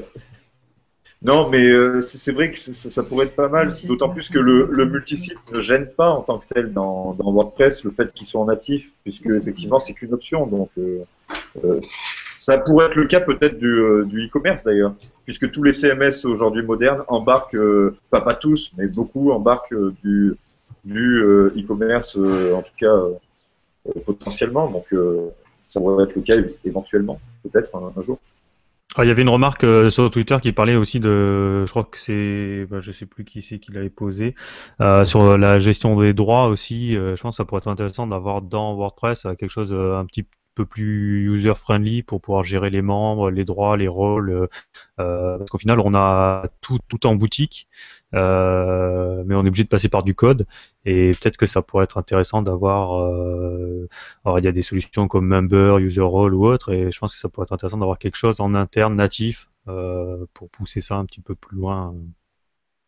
Voilà, un peu plus simple à gérer. Quoi. Mais le plugin fait pas déjà le boulot? Oui, il y a des il y a des plugins, mais après, je pense que des fois on a des besoins un peu. euh, tu sais, moi j'utilise des- une, une extension là qui s'appelle euh, Webmaster, euh, je sais plus quoi là, qui permet en fait de créer un rôle euh, finalement entre l'admin et euh, et l'éditeur en fait. Donc en fait tu crées un, un faux admin. Euh, bah ça, tu vois, ça pourrait être ça pourrait être natif parce que tu te rends compte que la plupart du temps, t'as pas besoin de donner à tes clients le rôle admin euh, euh, complet euh, et que tu as juste besoin d'avoir un admin un peu un peu déprécié. et Ben tu dois si tu dois installer euh, user role ou autre, bah ça devient vite l'usine à gaz à paramétrer quoi. Donc là, c'est vrai qu'il y a une extension qui permet de faire ça. Euh, je pense qu'en natif dans WordPress, on pourrait avoir des trucs un petit peu plus poussés euh, et directement intégrés quoi. Mais bon. Ah, Mem- Member sans rajouter de grosses couches, je trouve fait assez bien le boulot. Parce que tu as Ouais, une interface, euh, tu peux aller assez loin avec. Et C'est le but des plugins pour ça, je trouve. hein. Il ajoute pas de table, en fait, vraiment, il est, il est très light, hein, Members. Moi, je vais vous dire que WordPress. Euh, Pardon, vas-y, euh, Joe. Non, je voulais répondre à Aurélien, c'est qu'on peut pas toujours euh, répondre à un besoin par un plugin. Des fois, ça peut être aussi bien d'avoir ça en natif. C'est vrai que ce que propose euh, l'idée de, de, de Thierry est plutôt pas mal parce que, bon, certes, ça répond pas à un besoin à tout le monde, mais euh, c'est comme par exemple les menus de navigation. Pas tout le monde ne les utilise, c'est comme les widgets, pas tout le monde ne les utilise forcément sur un thème. Ça sera Mhm. pareil pour la gestion des rôles, mais c'est vrai qu'une gestion des rôles en native, bien codée, puisqu'en général, voilà, un plugin gratuit, euh, on n'a pas de support, etc. Ça, ça pourrait être pas mal, quoi. Une gestion euh, des rôles plus fine, on n'a que du code pour faire ça. Et pour Ouais. le moment, euh, WordPress, c'est quand même une solution qui est utilisée par 23% du, du top 10 millions. Et il faut que ce soit accessible. On n'est pas tous développeurs. Donc, euh, il y a pour des gens pour qui installer un plugin, c'est compliqué. Du coup, si on peut leur permettre, par exemple, d'avoir du multilingue par défaut ou une gestion des rôles par défaut, ça, la solution plugin n'est pas forcément tout le temps la, la meilleure. quoi. Surtout qu'il faut pouvoir s'y retrouver dans la jungle des plugins. euh, Il y en a tellement. euh, le multilingue, Voilà. il y a au moins 5 extensions possibles. La gestion des rôles, il y en a une trentaine. euh, euh, donc tu prends un utilisateur lambda, il va jamais s'y retrouver. Quoi. Donc euh, euh, ils vont tout tester. Le, le site au final, ça va être une grosse merde parce qu'il y aura plein de trucs installés partout qui vont jamais se désinstaller correctement. Enfin, tu te retrouves avec une, une grosse usine à gaz. Quoi. Et surtout Ouais, l'incompatibilité entre certains plugins, quoi. Il y en a beaucoup qui sont pas faits pour fonctionner ensemble et du coup, euh, ça fait vite casser des sites. Ouais, et, et juste Maxime, pour aller même encore plus loin, il y a un autre problème, c'est que je sais pas si ça vous est arrivé également euh, avant, mais euh, j'ai fait l'erreur par exemple de, de plonger vers Q, Translate à un moment donné. le, le- ouais. Et effectivement, c'était c'était un gros fail du coup euh, de ce côté-là. Et c'est vrai qu'avoir cette fonctionnalité en natif, au moins tu es sûr que par la suite, ça va continuer à, ben, à être pérenne quoi finalement. Alors que certains plugins peuvent être abandonnés par leurs auteurs, ce qui est le cas de QTranslate. QTranslate, il a été euh, basculé en QTranslate X, qui est toujours actif. Et qui est un peu moins crade? Bah, je sais pas. Après, c'est le collègue qui m'a qui l'utilisait. Il y aura, un- bah d'ailleurs, euh, il y en a qui, il y a Willy, t'es au courant, toi, façon, tu, tu vas répondre à l'article qui est programmé pour sur VP Channel. Ah sur- oui, il troll, il troll. voilà, là. sur le comparatif multilingue, donc euh, ça sera l'occasion de faire un gros débat. hein. Ouais, il y a beaucoup de, il y a beaucoup de choses à comparer et puis beaucoup d'expérience parce que mine de rien, les défauts des plugins de, de multilingue, bah, ils- on les voit pas tout de suite en fait. Faut éprouver un petit peu le plugin, faire une dizaine de projets avec pour se rendre compte de s'il est bien ou pas. Mm. Donc voilà, je pense que cet article il va être assez intéressant parce qu'on va avoir des retours d'expérience de, de Jenny qui va parler de WPML qui a fait beaucoup de sites avec. Euh, moi je vais parler de Polylang et toi tu vas parler de Euh, normalement, c'est Multilingual Press, moi, et Michael Gris, qui est mon collègue, il va parler de QTranslate X, qu'il a déjà utilisé euh, aussi de son côté. Mais du coup, dans le chat, je suis en train de voir qu'il y en a d'autres solutions encore, donc euh, vous êtes les bienvenus pour en discuter. Non, Gilly Langage, c'était une blague. C'était Ah. pas. On va le passer. Et sinon, euh, quand, euh, quand on parlait de, de, de QTranslate, en fait, qui faisait un code un peu crade euh, quand on le désactivait, euh, il y a beaucoup de sites euh, avec des tab premium qui utilisent Visual Composer comme builder de page. Et je pense qu'un builder de page, ça pourrait être aussi intéressant en natif dans WordPress, peut-être avoir un truc un, un peu même primitif, mais un peu sympa, parce que Visual Composer, quand on le désactive, on a du contenu bourré de shortcode. Enfin, c'est de- ça devient l'horreur, quoi. Donc, Des euh, boutons. Faut pas utiliser de shortcode, hein, c'est tout. hein. Non, Ouais, mais Visual Composer, c'est une, sur, une surcouche UI en fait pour pour gérer, pour gérer les shortcodes en fait de, de colonnage, euh, de widgets et autres. Et dès que tu le désactives, euh, c'est ton truc est pourri. Alors c'est vrai que moi maintenant j'utilise plutôt Behavior Builder qui lui en fait à la désactivation Ah ouais. Euh, te nettoie les shortcodes et en fait il te conserve que tes propres shortcodes. Donc tous les siens il, les, il les supprime euh, parce qu'il joue en base de données en fait avec différents euh, enregistrements. Euh, ça c'est plutôt pas mal quoi, voilà. Mais après c'est vrai qu'il y a des plugins assez crades. Moi, pour ma part, pour répondre à la question des shortcodes, souvent je fais du assez flexible et euh, c'est codé dans, le- dans le thème, et puis euh, les clients, ils ont, ils ont un truc sympa. Ouais, ça fonctionne bien. Ah ouais. Ok. Alors, Euh, il y a une question que j'aimerais poser à Willy, euh, Mathieu. Ouais, Euh, justement, je voulais juste qu'on fasse un point sur les questions qu'on a posées, qu'on n'a pas posées, parce que je me suis absenté pour laisser ma place quelques instants. Et surtout, il faudrait penser à laisser parler nos autres Ouais. experts. Donc, il y a euh, Rémi euh, Perrona qui n'a pas pu intervenir, Déborah qui n'a pas pu intervenir, Julio qui n'a pas pu intervenir. Euh, donc, euh, voilà, moi, je vais libérer ma place de nouveau. Refaites Merci. vite le, le, le point sur les questions déjà répondues. Euh, moi, Euh, j'aimerais, j'aimerais faire une, question. En fait, on Allez. pose une question sur le. euh, en fait, on nous dit à quand le PHP euh, dans le HTML. En fait, euh, euh, parce que finalement, c'est vrai que dans le système de templating en fait qu'on a dans WordPress, euh, on n'est pas dans du Smarty ou autre où on a du templating un peu spécifique. Là, on peut mélanger du PHP et du HTML. Est-ce que tu as un avis là-dessus? Est-ce que, à ton avis, c'est, une façon crade de bosser ou est-ce que finalement ça fonctionne bien et il n'y a pas de raison quoi? J'ai pas compris la question, c'est-à-dire euh, tu veux mettre du PHP dans, dans le template, c'est ça? Mais en fait, la question c'est euh, que, en fait, euh, en gros, on reproche souvent euh, à WordPress le fait que de mélanger du PHP dans le HTML, c'est finalement pas très euh, propre. Ouais, en fait, c'est un peu euh, ce qu'on critique, c'est le modèle vue contrôleur, en fait, tout simplement. Ouais. Ouais, moi, enfin, j'ai, euh, moi, ça me pose pas de problème. Je pense que ça pose problème surtout dans des, euh, dans des agences où le travail est vraiment euh, séparé, où tu as les designers d'un côté, les intégrateurs de l'autre et les dev back de l'autre. Alors sur WordPress, c'est vrai que la plupart des, des, des gens, en fait, des développeurs font à la fois du back et du front. Donc voilà, moi je pense que ça, moi je trouve pas ça dérangeant. Après, je suis peut-être pas le plus calé en PHP. Je sais pas si euh, si ça pose des problèmes de performance, mais en tout cas, il n'y a pas. Enfin, moi, ça me convient. Claire- clairement là-dessus, euh, pour, pour du coup un point de vue de développeur back, euh, c'est clair que WordPress est mal vu pour ça et avec à juste titre. Soyons francs, à juste titre, puisqu'effectivement, aujourd'hui, les, les, façons modernes de développer, c'est de séparer tout ça. C'est le modèle MVC, hein, clairement, au minimum. Après, derrière, moi, en tant que développeur back, je, trouve ça intéressant quand même de, justement, comme tu le disais, d'être à la fois dans le front et dans le back-office. Euh, je travaille avec une intégratrice qui elle-même travaille avec des designers. On, a une chaîne de production qui est typiquement de type agence. Euh, et ça fonctionne très bien parce que j'ai un petit peu, euh, finalement, je contrôle un petit peu tout ce qui est fait de chaque côté en intégrant à la fois le front, en tout cas la génération du HTML fait par l'intégrateur et ce qui se passe de côté back-office. Ça me convient à moi, mais clairement, je comprends pourquoi beaucoup de développeurs euh, ne passeront jamais sur WordPress euh, parce que c'est vrai qu'on leur enseigne euh, et puis même euh, ils découvrent le, le MVC comme étant quelque chose de, de vraiment sérieux et qui fonctionne très bien et WordPress euh, ne l'intègre pas. Euh, après, j'ai posé la question au dernier WordCamp Paris aux, aux représentants de la de WordPress Community euh, où ils ont bien expliqué que de toute façon ça, ça nécessiterait de refactoriser, de refaire entièrement, de recoder WordPress, le, le noyau donc. Donc c'est pas du tout à l'ordre du jour et ça n'arrivera sûrement jamais. Voilà. Hmm.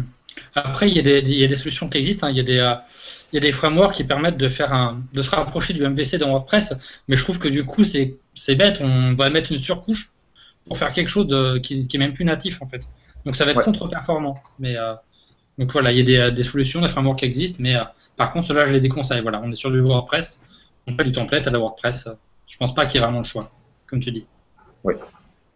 Du coup, du coup, on a, on a plus de d'experts quoi. Ils sont tous partis. Oh, les, nouveaux, les nouveaux viennent pas. venez, venez, venez, venez. On peut laisser dans la place. Non, non, mais Ils reste, toi, reste maintenant. Alors il y a Émilie qui posait une question. Il y a Émilie qui posait une question euh, sur le fait qu'on vivait tous de WordPress. En fait, il n'y a pas beaucoup de questions du. C'est des questions. Ouais, donc du coup, elle demandait en fait, euh, on, on vit tous un peu de WordPress et quels sont les postes et business possibles. Alors, Jonathan, tu as souvent parlé un peu de ça, mais euh, voilà, si on n'est pas dev, si on n'est pas Est-ce que c'est moi ou. euh,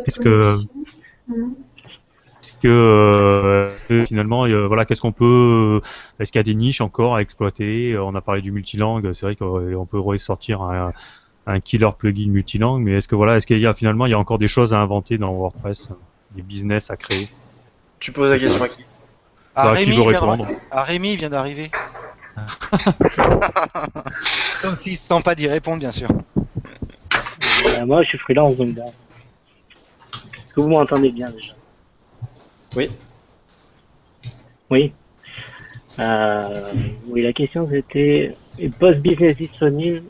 Euh, moi, je dirais que si t'es pas dev, mais que tu veux faire des sites WordPress, euh, il y a, on va dire, un intermédiaire qui existe, euh, qui, est défini en anglais comme implementor, donc on va dire implémentateur en gros en français, où euh, tu sais mettre un WordPress sur un FTP, tu sais euh, utiliser différents plugins, les différents plugins qui existent pour assembler une solution, mais tu vas pas faire du développement quoi. Tu vas utiliser un thème que tu as téléchargé sur sur le repo de WordPress ou sur ThemeForest ou un truc comme ça. Tu vas assembler tout le truc et tu vas avoir un site qui va convenir au client euh, sans, sans que tu aies euh, développé quoi que ce soit. Merci. Alors, Jo- Jonathan, toi qui as as une conf un peu sur le, le sujet de. Est-ce que tu aurais des trucs, euh, sur ton avis, il y a encore des niches à exploiter? Est-ce qu'il y a des business à faire? Est-ce que euh, quelqu'un qui voudrait se, se, se, se lancer, est-ce qu'il y aurait éventuellement une petite astuce pour trouver le, le, le bon filon? En tant que non-dev ou euh, En tant que tout, en fait, euh, est-ce qu'il faut absolument être dev au final euh, Est-ce qu'il faut être absolument designer Euh, Est-ce que euh, on peut très bien avoir une bonne idée et trouver des bons partenaires aussi euh, enfin, je- Euh, je vais plutôt me positionner en tant qu'on sait faire qui déjà au moins un minimum un, un plugin WordPress. Parce que si on ne sait pas coder WordPress, si on ne connaît pas WordPress, je pense qu'on ne peut pas répondre à un besoin qu'on ne connaît pas forcément du coup. Mais en termes de niche, il y a tout à exploiter.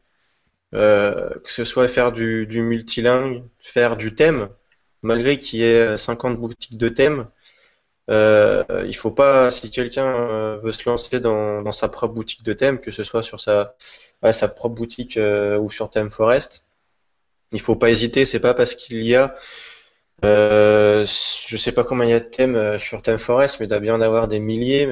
Il faut pas hésiter à, tenter. Euh, pareil pour un plugin. Il n'y a, pas de niche. On peut tout faire, quoi. Fabrice l'a montré avec, euh, WP Server, qu'on peut faire un hébergement dédié à WordPress. Euh, ça n'existe pas. Je suis sûr qu'il aura, ça n'existait pas quand, avant qu'il se lance en, France, en tout cas. Ça se fait beaucoup aux, États-Unis. C'est les hébergements dédiés WordPress, il n'y a que ça. Euh, il y en aura des nouveaux, des hébergeurs français dédiés à, WordPress, ça j'en doute pas. Euh, il faut se lancer, il faut juste avoir une idée. Il n'y a pas, il n'y a pas de, de mauvaise niche. Il y a tellement de, il y a tellement de clients potentiels dans WordPress qu'il y a forcément du pain à manger pour tout le monde. Donc, euh, faut juste trouver son idée et la développer et s'éclater avec. Oui, puis il y a aussi la partie euh, conseil aussi. Souvent, on parle euh, euh, de développement euh, ou autre, mais euh, on peut aussi euh, trouver sa voie euh, juste dans le conseil, l'accompagnement et euh, quand on a une bonne connaissance de l'écosystème des outils, sans forcément savoir tout faire, mais euh, déjà juste pour accompagner des clients ou de ça, peut être aussi, on peut trouver sa voie là-dedans. Il y a le côté communautaire aussi, s'impliquer, euh, euh, promouvoir l'outil. Enfin, il y a plein de plein d'aspects. Alors, euh, on vit pas forcément toujours de, tout. Le communautaire, c'est pas forcément le plus lucratif, mais ça fait travailler son sa visibilité. Ça, du coup, nous donne de la noto- notoriété qui peut amener du business. Enfin, voilà, il y a plein de choses à mettre en place. Et on a la chance d'être dans, une communauté qui est, qui est saine. Il n'y a pas de. J'ai jamais vu dans, une, dans la communauté WordPress des, bah, quelqu'un se taper euh, sur, sur une autre personne. Enfin, c'est, on est tous en train de s'entraider. Donc, euh, si quelqu'un a, a une idée, euh, il veut se lancer et qu'il a des questions, il, il posera toujours, il aura toujours euh, un moyen de poser sa question et de trouver une réponse, que ce soit sur le forum de WordPress FR, que ce soit sur Twitter, que ce soit euh, pendant un instant, j'ai posé une question euh, à l'un des orateurs. Enfin, voilà, il y a, c'est une communauté qui est vraiment très bien parce qu'on on peut, on, échange tous. Donc du coup, euh, je trouve que c'est plus facile de se lancer dans cette communauté-là parce qu'on va, on va arriver à avoir des, conseils plus facilement et on va nous aider aussi plus facilement que. Je pense que faire un produit Drupal, par exemple, faire un produit Joomla, c'est quand même beaucoup plus difficile à, vendre et acquérir de la visibilité que par rapport à la communauté WordPress et un produit WordPress.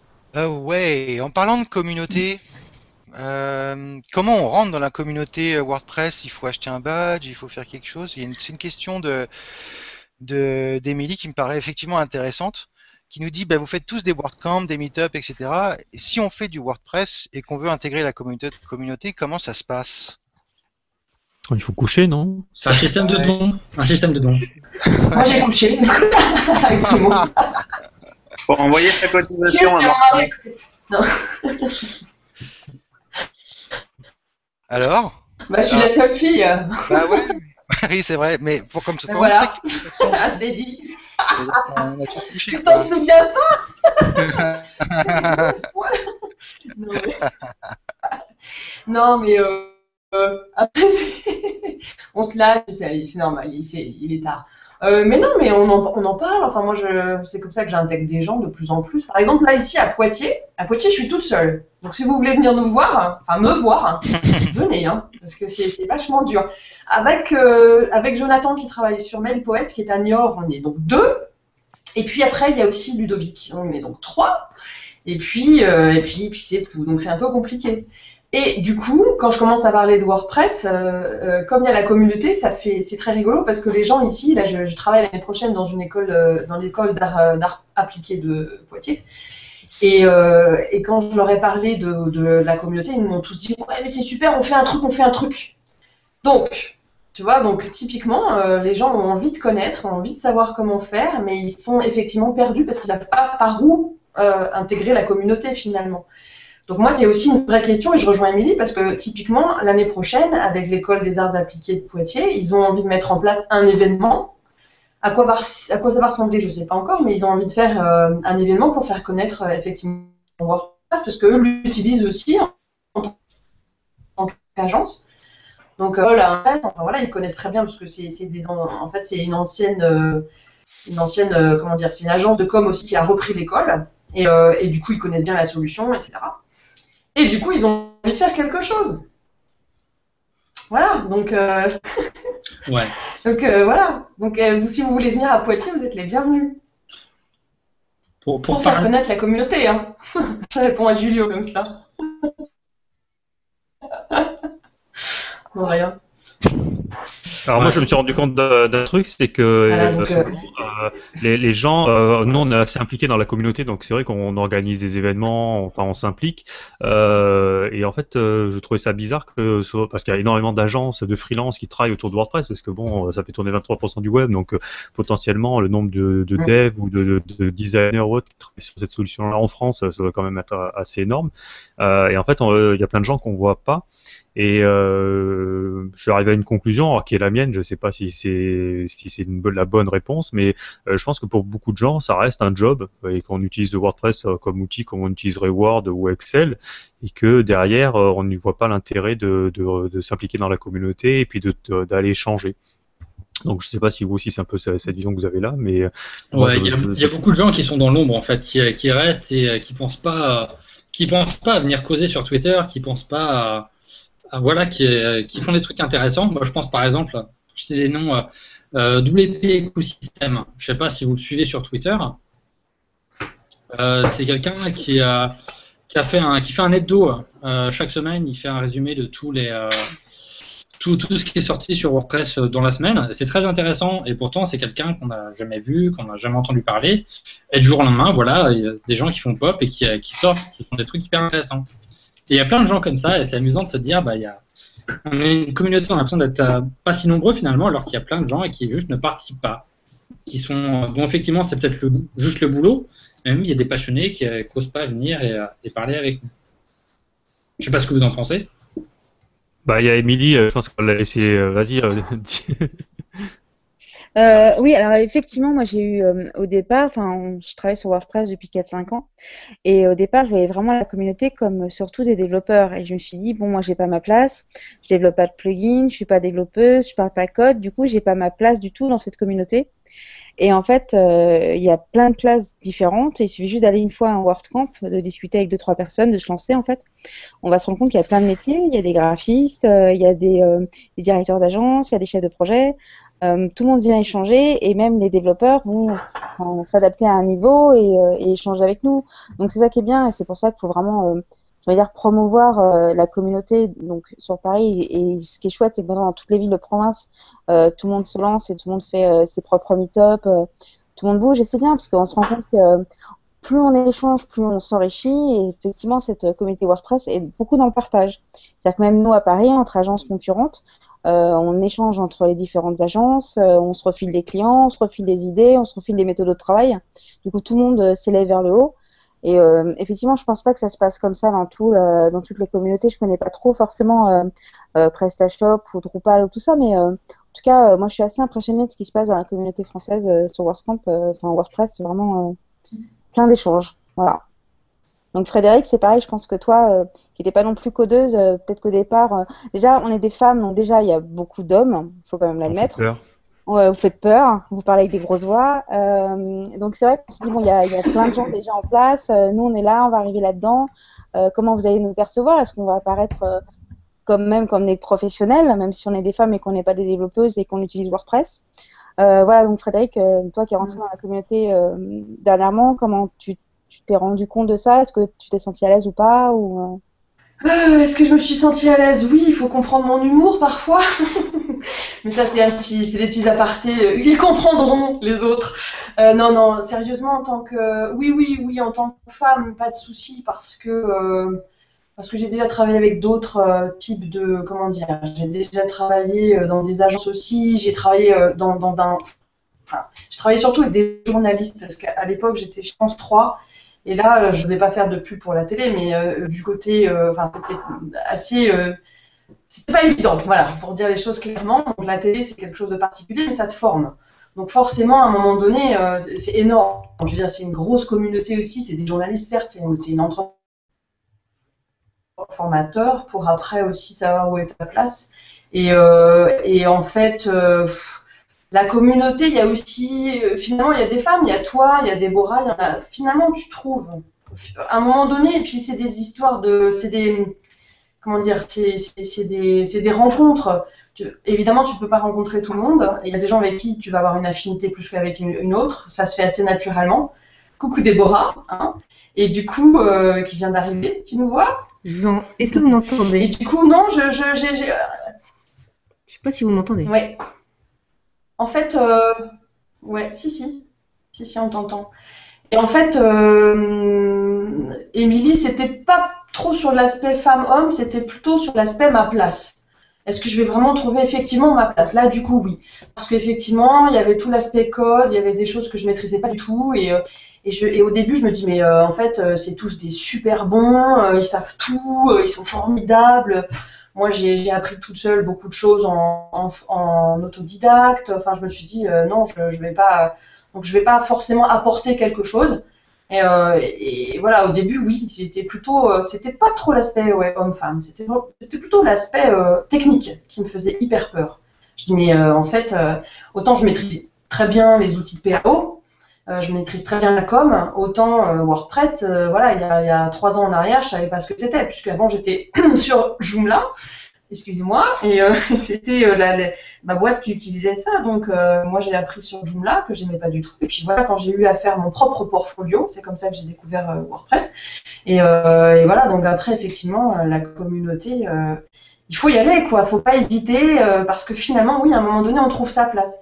Et c'est d'ailleurs euh, Thierry qui m'avait qui m'avait vraiment encouragé, qui m'avait dit mais euh, de toute façon on peut tous euh, apporter quelque chose parce qu'on a tous quelque chose qui, qui nous appartient. Voilà sa, sa spécificité, son histoire, etc. Et, je crois qu'à un moment donné c'est euh, c'est sûrement intimidant.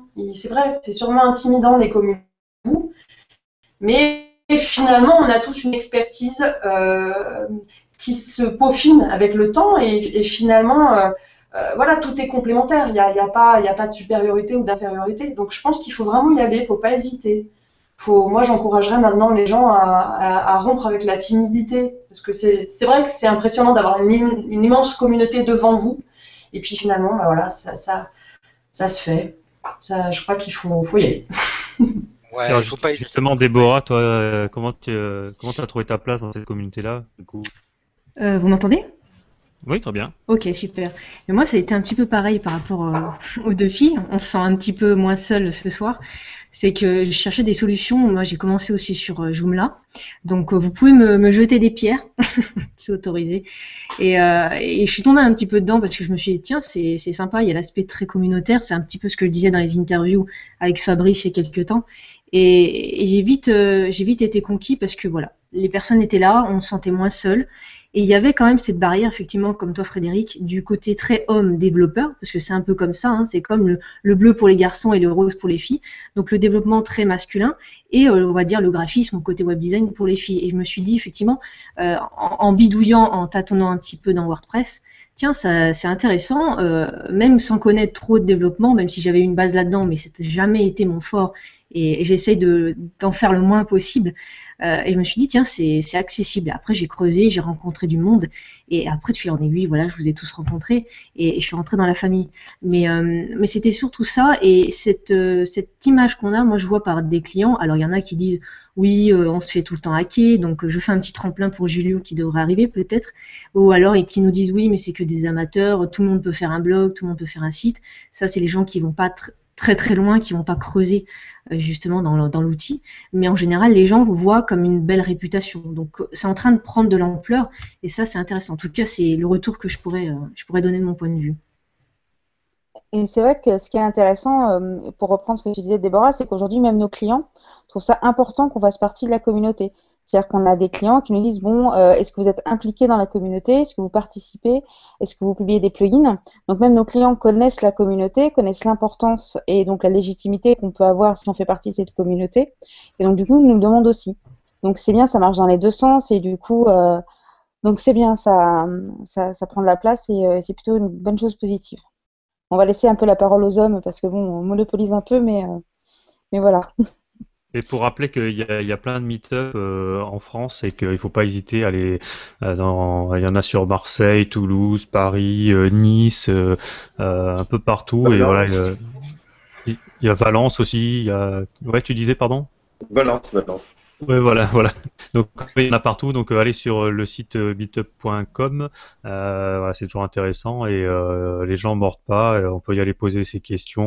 On peut aller s'impliquer aussi si on a des, des choses à partager. euh, c'est- toujours intéressant. Alors, euh, est-ce que vous voulez repartir dans la technique? Euh, Il y a une question qui concerne la maintenance, la manière dont on, dont on, on gère un peu l'après des sites. euh, Est-ce que euh, qui, qui se Je sent pense que pour la maintenance, Fabrice devrait très bien en parler.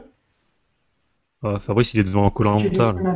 Non, je suis alors, déjà un, je suis pas devant euh, ça va pas, mais euh, le spectacle ce soir est intéressant. La, la maintenance, j'ai été assez surpris euh, par le biais de WP Server d'avoir plein de retours. De, de, alors j'ai des, bien sûr j'ai des blogueurs, hein, mais j'ai aussi pas mal d'agences ou de freelance, et j'étais très surpris des tarifs disparates euh, en termes de maintenance. C'est-à-dire qu'en fait j'ai des gens qui, euh, quand ils vendent leur site, euh, quand ils vendent le site aux clients, euh, ça se limite à ça. Point. Il y en a d'autres qui vont vendre euh, une petite maintenance pas très chère. euh, on va dire que ça va tourner aux alentours de allez, 30 à 40 euros par mois pour une petite mise à jour de plugin. Et puis j'ai vu aussi des cas euh, où c'est des maintenances qui sont beaucoup plus chères. Donc j'avoue qu'effectivement, quand, enfin, si je devais être client, euh, si je devais être un de vos clients, j'avoue que je serais rassuré de savoir que vous gérez mon site, que vous mettez à jour, que quand il y a des failles de sécu, c'est vous qui allez gérer le, le problème, et, euh, et notamment avec toutes les vagues de piratage qu'on a connues sous WordPress, je trouve que c'est quand même très très rassurant d'avoir une de, vendre le service maintenance. Quand vous vendez un site web, en fait, effectivement, vous gagnez. euh, je dis vous, hein, parce qu'aujourd'hui, je, je fais plus de créa de site web, euh, ou si je fais un projet par an pour m'amuser. euh, mais quand, quand on fait de la créa, euh, vous vendez et vous encaissez une fois. C'est super, mais ça se limite à ça en fait. Et je trouve que c'est un peu dommage. Voilà. Enfin, en tout cas, moi, c'est comme ça que je le vois. Euh, alors qu'il y a effectivement un marché pour prendre une maintenance. Et si vous faites du bon boulot, bah, vous gardez, vous gardez effectivement le contact avec le client. Il est ravi. Euh, ça passe plutôt bien après votre premier budget initial. Voilà, moi, je suis assez partisan. euh, je suis assez partisan d'une vraie maintenance, euh, mais une vraie maintenance, pas pas un truc où vous y allez une fois par an. Voilà. Alors, je- juste, euh, je- Fabrice, je, suis à 100% d'accord avec toi, mais je vais donner peut-être un petit conseil à ceux qui euh, peut-être se- demandent comment vendre cette maintenance et comment faire passer la, la pilule finalement.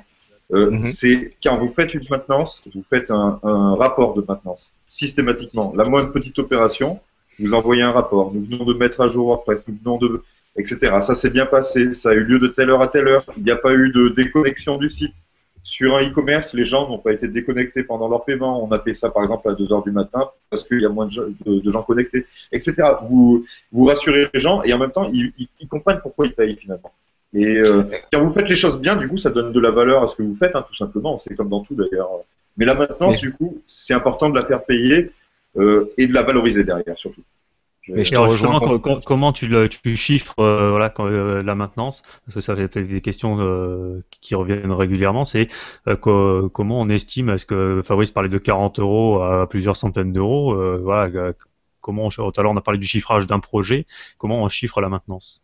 Alors, ça, ça dépend de beaucoup de choses. hein. Ça dépend, euh, enfin, ça dépend des agences. Déjà, moi, je, suis, je fais partie d'une toute petite agence. On est quatre. Euh, on- nos, clients, c'est quand même beaucoup de, de marché public. On est beaucoup dans l'institutionnel public, donc du coup, c'est un peu particulier. Tout le monde ne va pas se retrouver là-dedans. Mais généralement, c'est quelque chose qu'on va chiffrer. En fait, les 12 mois, les 12 premiers mois, c'est la garantie. Euh, donc les gens euh, l'ont à partir de la livraison, hein, c'est compris.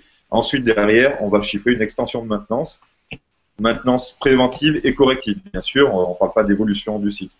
Cette maintenance préventive, euh, c'est les mises à jour de WordPress. Maintenance corrective, c'est la correction du code euh, euh, qu'on. euh, je me marre parce que je lis le chat, désolé. Maintenance corrective, c'est la maintenance du code qu'on a produit, etc. Donc tout ça, combien tu le factures? Ben ça dépend. On peut parler en jours, par exemple, mais en nombre de jours, tu vas estimer que tu en auras pour deux jours en cumulé dans toute l'année, par exemple, pour faire ta maintenance préventive.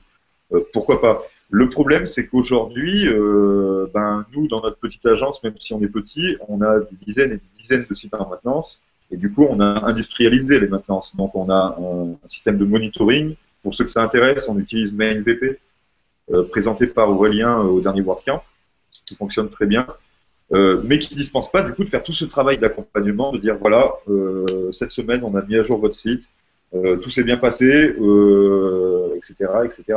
Euh, et tout ça, ça se chiffre, ben ces allers-retours par mail, etc. Euh, voilà, enfin, euh, vous pouvez travailler au forfait. à mon avis, à ce moment-là, si tu travailles au forfait, il faut avoir des forfaits différents suivant le type de site, le nombre de plugins installés, le nombre de, de développement spécifique que tu as fait. Nous, on fait énormément de développement spécifique, très peu de plugins, on utilise très peu de plugins.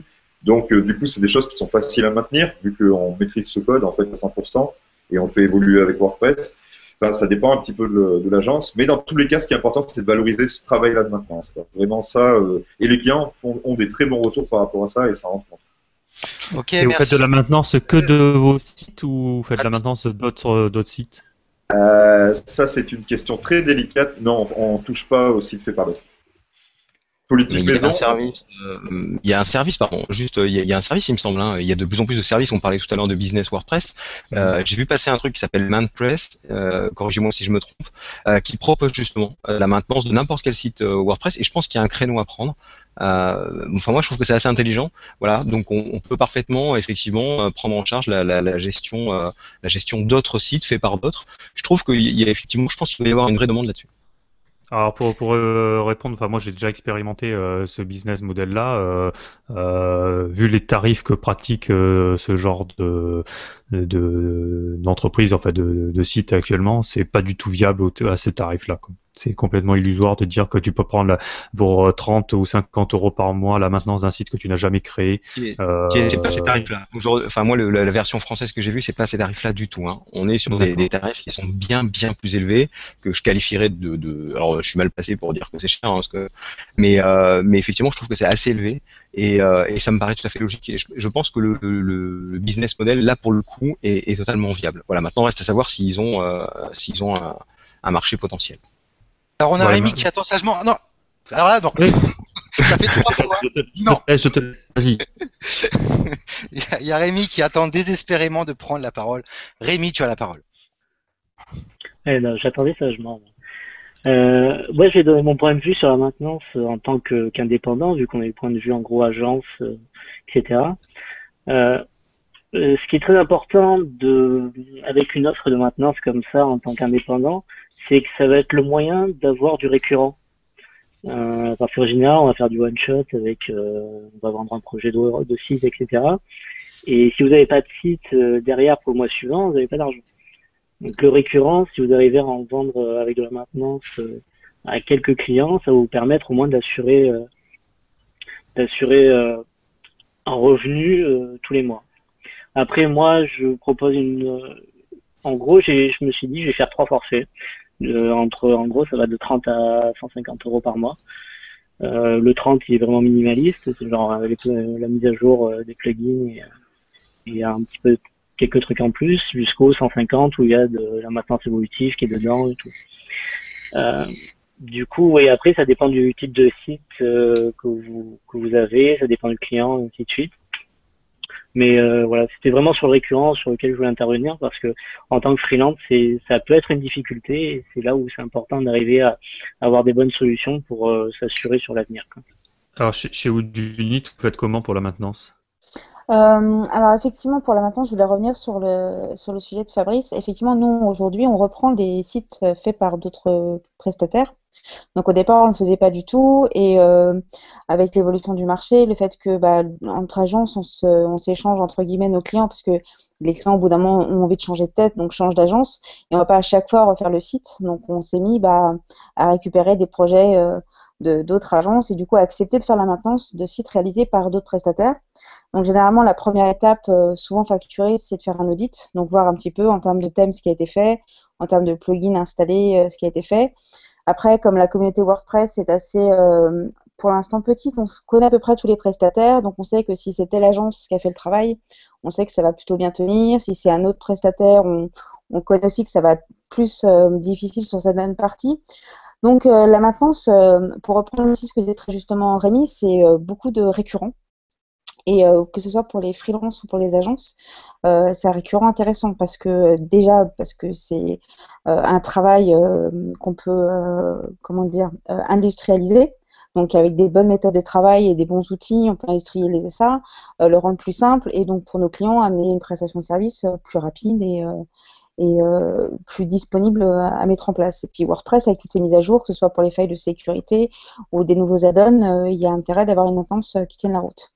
Donc euh, c'est un vrai métier la maintenance et, euh, et, que ce soit serveur, que ce soit plugin, que ce soit thème, euh, il y a pas mal de choses à faire de ce côté-là. Faut faire attention par contre parce que nous on s'est fait déborder parce qu'on était une petite équipe, nous aussi on était trois et à proposer un peu trop de maintenance et à avoir trop de clients en cours, on a plus su être réactif passé un moment ce qui s'est euh, traduit par une, une, insatisfaction client sur certains de sur certains points. Donc c'est vrai que il faut bien planifier ça, faire attention et ça fait une petite récurrence certes, mais il faut pas se faire déborder euh, par trop de demandes clients. Si vous expérimentez ça, donc si vous commencez à grossir en tant que boîte et que vous proposez ça, je vous je vous mets en garde. Mais si c'est bien géré, parce que nous on l'a mal géré, mais si c'est bien géré, ça devrait passer. De toute façon, je pense que le débordement, euh, quel que soit le sujet, euh, la maintenance euh, ou la création de site, tu peux vite être débordé. Hein. Ça, c'est avec le succès de WordPress en ce moment. Enfin, je pense qu'on a tous des carnets de, commandes assez pleins. Et il faut, effectivement, il faut faire attention et de, sur pas prendre trop de clients et trop de projets. mais déjà, rien qu'avec la maintenance de nos propres sites, tu peux vite être débordé. Hein. Ouais, c'est pour ça qu'on a, on a fait les mauvais faits, donc maintenant on sait mieux faire. Ça demande de l'organisation. D'ailleurs, il y a une question sur euh, plugin sécurité ou pas plugin sécurité? Dans le cas de Mini parlait de, de, de, sites qui faisaient pirater ou autre. Euh, est-ce que qu'est-ce que vous pensez de, ça? Est-ce qu'il faut installer des plugins de sécurité sur ces sites? Euh, Si oui, lesquels? Ou est-ce qu'au contraire, c'est complètement illusoire? Qui, veut se lancer? Rémi, allez, est-ce que tu utilises des, des plugins de sécurité? Non, non, globalement. Euh, la plus grosse sécurité, c'est déjà de garder ses plugins euh, et WordPress à jour. Euh, après, moi, j'avoue que j'ai du mal avec les plugins type Item Security ou comment il s'appelle l'autre. WordFence. Eh bien non. WordFence, Sucuri. CD, ouais, Sucuri, tout ça. À la limite, Sucuri, j'ai entendu énormément bien de l'offre payante. Après, si vous êtes sur un plugin de sécurité gratuit, euh, c'est souvent des usines à gaz qui peuvent, qui peuvent faire plus de mal que de bien. Du coup, il faut quand même faire attention. J'ai vu des cas où il y avait les deux, par exemple, il y avait Item Security et, et WordPress installés en même temps, c'est pas bon du tout. Euh, euh, là-dessus, honnêtement, moi, moi, j'en utilise pas. Quoi. Et à la limite, j'attends que Julio sorte le sien pour voir ce que ça va donner. Du coup, je lui fais confiance, mais actuellement, je préfère assurer la sécurité ainsi de suite euh, par moi-même, en étant sûr de ce que j'ai fait, euh, plutôt que de compter sur un plugin. Bah pour, pour rebondir du coup, vu que euh, voilà, franchement la, même réponse, hein, aucun plugin de sécurité de notre côté non plus. Des petites des petites précautions, on va dire, installer WordPress dans un répertoire différent de, la racine typiquement, ce genre de choses.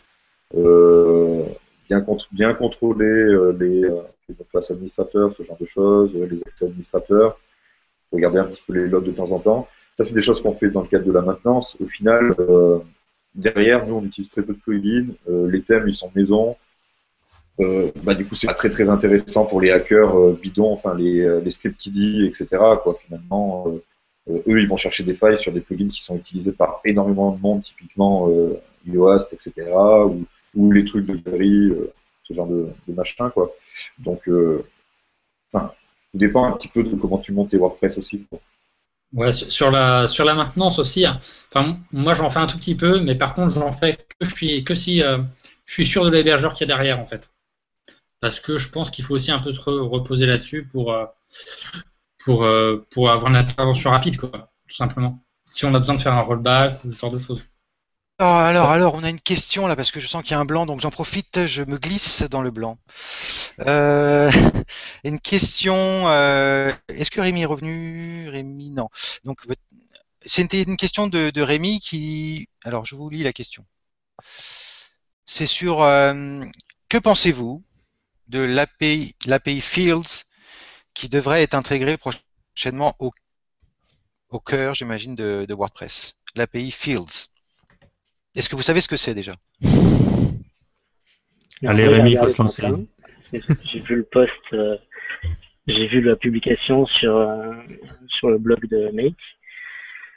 Euh, du coup, ça a été annoncé ce matin, donc on n'en sait pas énormément encore, mais en gros, ce serait une API qui permettrait de, de lieu d'avoir trois ou quatre API différentes euh, pour le customizer, pour, euh, pour créer des réglages avec euh, la settings API, pour créer des metabox, et ainsi de suite. Ce serait une seule API pour tout faire avec qui reprendrait en gros, vu ce qu'on a vu jusque-là, la syntaxe de l'API Customizer. Du coup, pour moi, c'est une très bonne évolution parce que du coup, au lieu d'avoir à, à prendre trois ou quatre API différentes, il n'y en aurait plus qu'une seule pour tout gérer. Ce qui est une bonne, une bonne nouvelle. Ouais, plutôt, euh, plutôt, ouais. Moi, je demande à, je demande à, voir en fait, parce que euh, je pense que ça peut être très bien, comme ça peut être. euh, bah, justement, l'API setting, je je suppose que vous l'utilisez aussi, elle n'est pas très claire, c'est pas une réussite. Donc à, à voir. Je pense qu'il faut. euh, ça va être de toute façon, ça va être euh, fait en plugin d'abord, j'imagine. Tu, tu sais, Rémi, Oui, comme d'habitude. hein. Ouais. Dans Jetpack, Ouais, non? oui, ce sera sûrement une feature, euh, feature plugin comme d'habitude. Mais c'en est tellement à ces prémices là que disons que vu comme ils ont présenté ça, c'est très prometteur. Après, il va falloir voir comment ça évolue. Alors tiens, justement, on va aller rentrer sur le terrain de Fabrice. Euh, il y a des questions au sujet de l'hébergement et on disait euh, euh, quel, quel hébergeur choisir euh, euh, pour WordPress. Donc, Fabrice va faire son, son auto-promo, mais, euh, Mais est-ce que finalement, comment bien choisir Comment bien choisir l'hébergeur? Je peux pas faire cette promo, c'est c'est pas possible, je suis trop orienté. Euh, voilà, la seule chose que je peux dire, c'est qu'effectivement, euh, euh, quand on a mis en place WP Server, on s'est inspiré des meilleurs, en tout cas pour moi les meilleurs, que sont WP Engine, SiteGround. Euh, voilà, donc j'ai la chance d'avoir pas mal de connexions ici. Je vois tiens un petit nouveau qui vient d'arriver. en l'occurrence Julio, coucou Julio. Voilà, j'ai demandé à la communauté de tester la solution. J'ai pris les premiers retours. Euh, on a la V2 qui va sortir, enfin qui va s'appeler la V1.5. Euh, voilà, avec plein d'améliorations. Nous, on a axé ça sur les bases. Donc tout ce qui a été évoqué sur la sécurité, on a essayé de le mettre en place. Euh, on a fait tourner un audit de sécu aussi qui a été relativement, enfin qui a été extrêmement positif. Et voilà, l'objectif il est, il est là. Maintenant, vous dire qu'on est les meilleurs, non certainement pas. On est un hébergement uniquement optimisé WordPress. On s'améliore, on travaille, et euh, il n'y a que nos clients qui pourront vous dire si on est bon ou pas. En tout cas, à ce jour, depuis qu'on tourne, on n'a pas eu un seul site WordPress qui a été piraté. Euh, alors on n'est pas à l'abri de ça, hein, mais, euh, mais aujourd'hui, voilà, on a, on a ça, on a de la réactivité puisqu'on fait des infos, on informe les clients quand il y a des failles. On a même pu mettre en place des petits MU plugins pour corriger certaines failles WordPress importantes. Voilà. Et là, je peux plus continuer à parler parce que je suis limite, en, je suis à la limite de l'autopromo, donc je laisse ma place à quelqu'un d'autre euh, là-dessus. Voilà. Mais on- s'il y a besoin, on est là. Alors vous utilisez quoi les autres pour l'hébergement euh, OVH, One and One Alors freelance, tiens, allez Rémi, euh, toi tu euh, sur- pour tes clients tu utilises quoi? Attends, attends, attends, attends, attends, je rêve ou on a, on a un peu euh, bifurqué, on a, l'API Fields, on avait fini? Bah ouais, on a Oui. dit que euh, on attendait de voir. Ah ben, on a quand même la présence de Julio avec nous, ça serait peut-être bien qu'il puisse en, en dire deux mots, non? Ah il est- oui, il est revenu du coup. Eh oui. Parfois, j'ai des clients qui viennent avec l'hébergeur euh, déjà choisi. Du coup, je, je laisse faire. Après, si je dois conseiller, maintenant qu'il y a l'offre de Fabrice, je dis aux clients, euh, soit vous allez chez WP Server, vous avez un truc qui est euh, un, package, quoi, c'est plus cher, plus à mutualiser par exemple, mais vous avez un package qui, qui- où il y aura tout qui est inclus, quoi. Et sinon, vous pouvez, moi je conseille par exemple Audio Switch, que j'aime bien, et euh, qui ont une bonne offre. Et je leur dis, alors il y a Audio Switch, il y a ça, ça beaucoup de temps, ou bien Gandhi aussi, qui est une offre intéressante. J'évite OVH et One and One. Euh, trop de problèmes avec eux. Donc euh, et ensuite je leur dis c'est là c'est là où je vais amener par exemple la, ma, ma maintenance personnelle en disant vous avez ce, ce serveur là ou ce serveur là plus mon offre de maintenance si vous voulez euh, euh, tenir le truc à jour. Donc en gros ouais voilà ou de switch euh, Gandhi pour moi. Et Déborah, toi qui fais des sites aussi, tu passes par quel type d'hébergeur? Alors, en fait, avant de connaître Fabrice et son système, hein, vous avez dû voir l'interview qu'on a fait ensemble, euh, moi c'était plutôt Planet Hoster. J'ai eu des mauvaises expériences euh, avec euh, OVH et notamment Maven Hosting, donc je remercie Aurélien de m'avoir fait connaître pendant un court temps. Sinon, après, euh, il y a des clients, il y a deux types de clients. Il y a des clients qui sont fans de leur hébergeur et qui Hey. ne veulent pas bouger.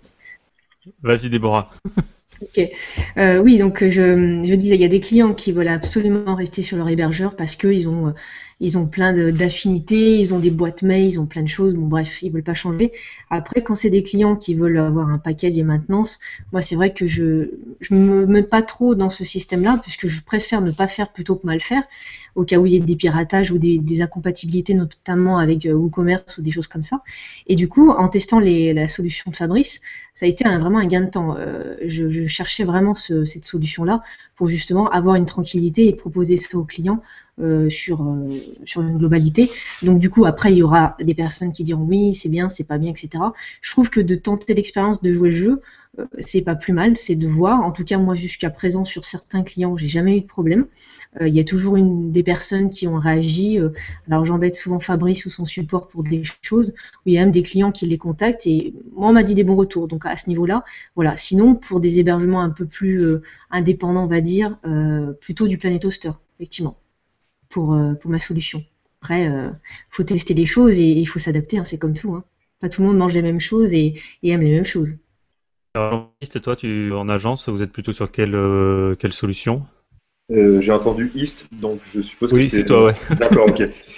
Euh, ouais, euh, nous, euh, euh, ben, euh, je vais du coup aller à contre-courant parce qu'en fait, on, on, bah, nous, on héberge pas, enfin, évidemment, en fait, on, on intervient sur le marché, etc. Euh, la plupart du temps, euh, on est toujours sur nos vieilles amours, avec qui on est à peu près les seuls, mais on n'a pas eu de soucis, c'était OVH, voilà, tout simplement. Euh, attention, on n'héberge pas, donc on n'a pas de dédié, on on fait pas ce genre de choses. Ils prennent des offres performance qui sont assez basiques, mais suivant les, les besoins. Et voilà, on n'a pas trop de soucis. Au niveau de tout ce qui est sauvegarde, etc., on s'en occupe un peu parce qu'on fait pas non plus hyper confiance à l'hébergeur pour ça. Mais le problème, c'est que pour nous, des offres euh, telles que celles euh, euh, vraiment dédiées WordPress dont on parlait tout à l'heure sont pas vraiment indiquées parce qu'on a trop de développement spécifique et en fait finalement très peu de plugins, etc. La maintenance, c'est vraiment à nous de la faire et pas à un tiers, on va dire. La maintenance applicative en tout cas. Donc voilà, hébergement, après on n'a pas vraiment de, euh, de religion, hein, OVH parce qu'on l'utilise depuis longtemps. Voilà. Euh, derrière, euh, fonctionne avec euh, aussi suivant les choix des clients. On va dire les plus gros soucis qu'on a eu, c'était surtout avec des hébergeurs, euh, comment dire, euh, euh, de proximité. Des petites entreprises, toutes petites entreprises, bien souvent, qui hébergent euh, des sites, etc euh, qui, dit, qui signe sur le coup en disant euh, ouais ok on va vous héberger votre site et puis au final le e-commerce il est planté pendant trois jours et le client il vend rien pendant trois jours.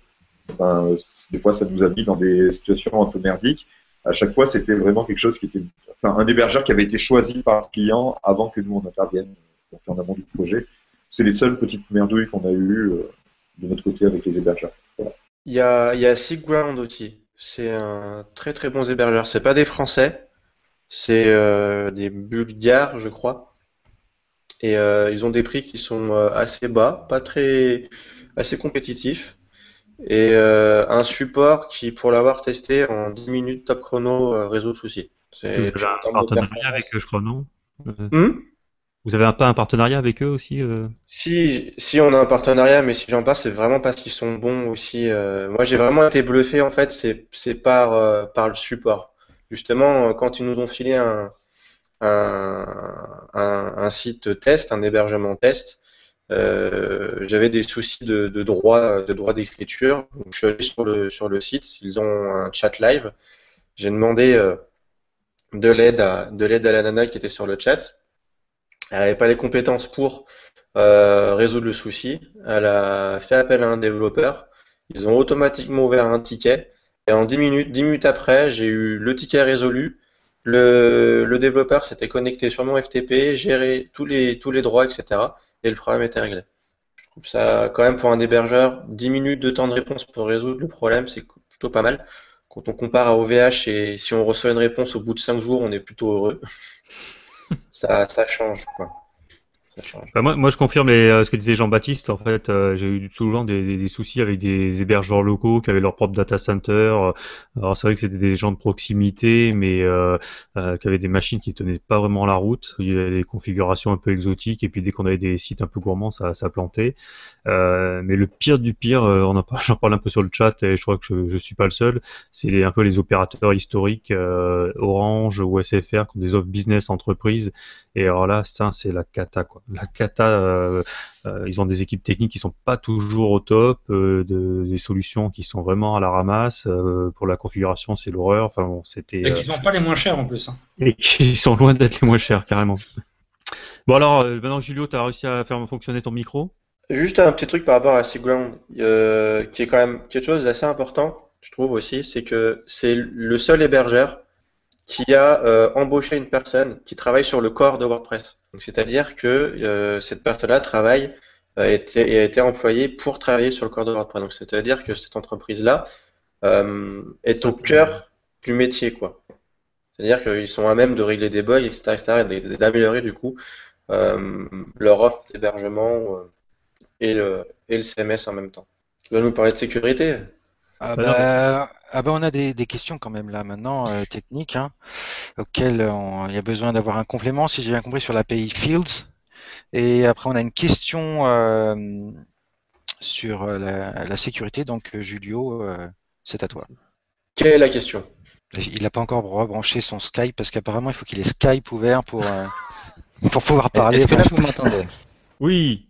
Oui, donc là c'est parce que j'ai lancé Skype, super. Ouais. C'est la, la soirée moins vite. Donc en fait je vais avoir Greg dans les oreilles qui va déconner et puis en même temps je vous parle sur Hangout, ça va être bien. Euh, du coup, est-ce que moi je vous entends toujours? Euh, ouais, tu nous entends? Oui, ça va. Alors j'ai vu une euh, question. euh, Ah, il y avait la question sur l'API par Émilie, ouais. Quels arguments pour le manque de sécurité de WordPress? Euh, Ma première question, ça va être euh, est-ce qu'aujourd'hui il y a une faille connue dans WordPress qui serait non corrigée? Déjà, non, il n'y en a pas. En fait, il y en a quasiment jamais. Euh, la dernière en date, c'était à la 4.2. Euh, ça a duré 3 heures. En 3 heures, c'était patché. Même si euh, la faille était, on va dire, vieille, puisqu'elle était présente depuis longtemps dans le corps, depuis à peu près 6 mois, je crois, minimum, du de découverte, euh, à partir du moment où c'est public, donc à partir du moment où ça devient dangereux, euh, ça n'a duré que 3 heures finalement. Donc, euh, ça veut dire qu'il y a quand même une grosse, grosse euh, priorité sur la sécurité au niveau du corps. Et je, moi, j'appelle pas ça un danger au niveau de la sécurité. Ce qui va être dangereux, c'est de justement euh, la- laisser tourner une faille, mettre du temps à la patcher, ou alors euh, euh, avoir aussi euh, chaque faille qui sort en 0D, c'est-à-dire que dès qu'une faille est trouvée, c'est divulgué en public avant de commencer à essayer de le résoudre. Or, il y a beaucoup de, failles qui sont corrigées sans même qu'on en entende parler. D'autant plus qu'il y a aussi le fait qu'on ajoute de la sécurité dans WordPress sans pour autant d'attendre d'avoir une faille. Par exemple, c'est la 4.0 qui a ajouté des sessions. Quand on se, quand on se log maintenant, on a une session. Qui ne sont pas les sessions en PHP, c'est différent. Les sessions, ça a amélioré la sécurité de la façon dont on se log sur, euh, sur le compte, mais pour autant, il n'y avait pas de faille là-dedans. voyez donc, euh, ce, qui est, ce qui est super important, c'est pas forcément le nombre de failles à l'année, le nombre de failles euh, par rapport au nombre de versions qui sont sorties, etc. C'est surtout euh, comment est-ce que la communauté réagit lors de la découverte des failles et comment est-ce que les développeurs euh, réagissent lorsqu'on leur donne ces failles euh, découvertes? Et le, la, rapidité d'intervention fait que ça reste super sécure. Et encore une fois, aujourd'hui, à, l'instant où on parle, il n'y a pas de faille connue dans WordPress. Alors, il y avait une question sur pour ou contre les plugins sécurité. Euh, WordFence, Sucuri, euh, Item Security. euh, est-ce qu'il y a du bon, il y a du mauvais Est-ce qu'il faut en mettre Est-ce qu'il faut pas en mettre Alors, les deux, c'est-à-dire que ne rien mettre, ce serait quand même une erreur, parce que se dire que on installe WordPress en 5 minutes et bah ça c'est terminé, c'est une erreur. Ça ne veut pas dire que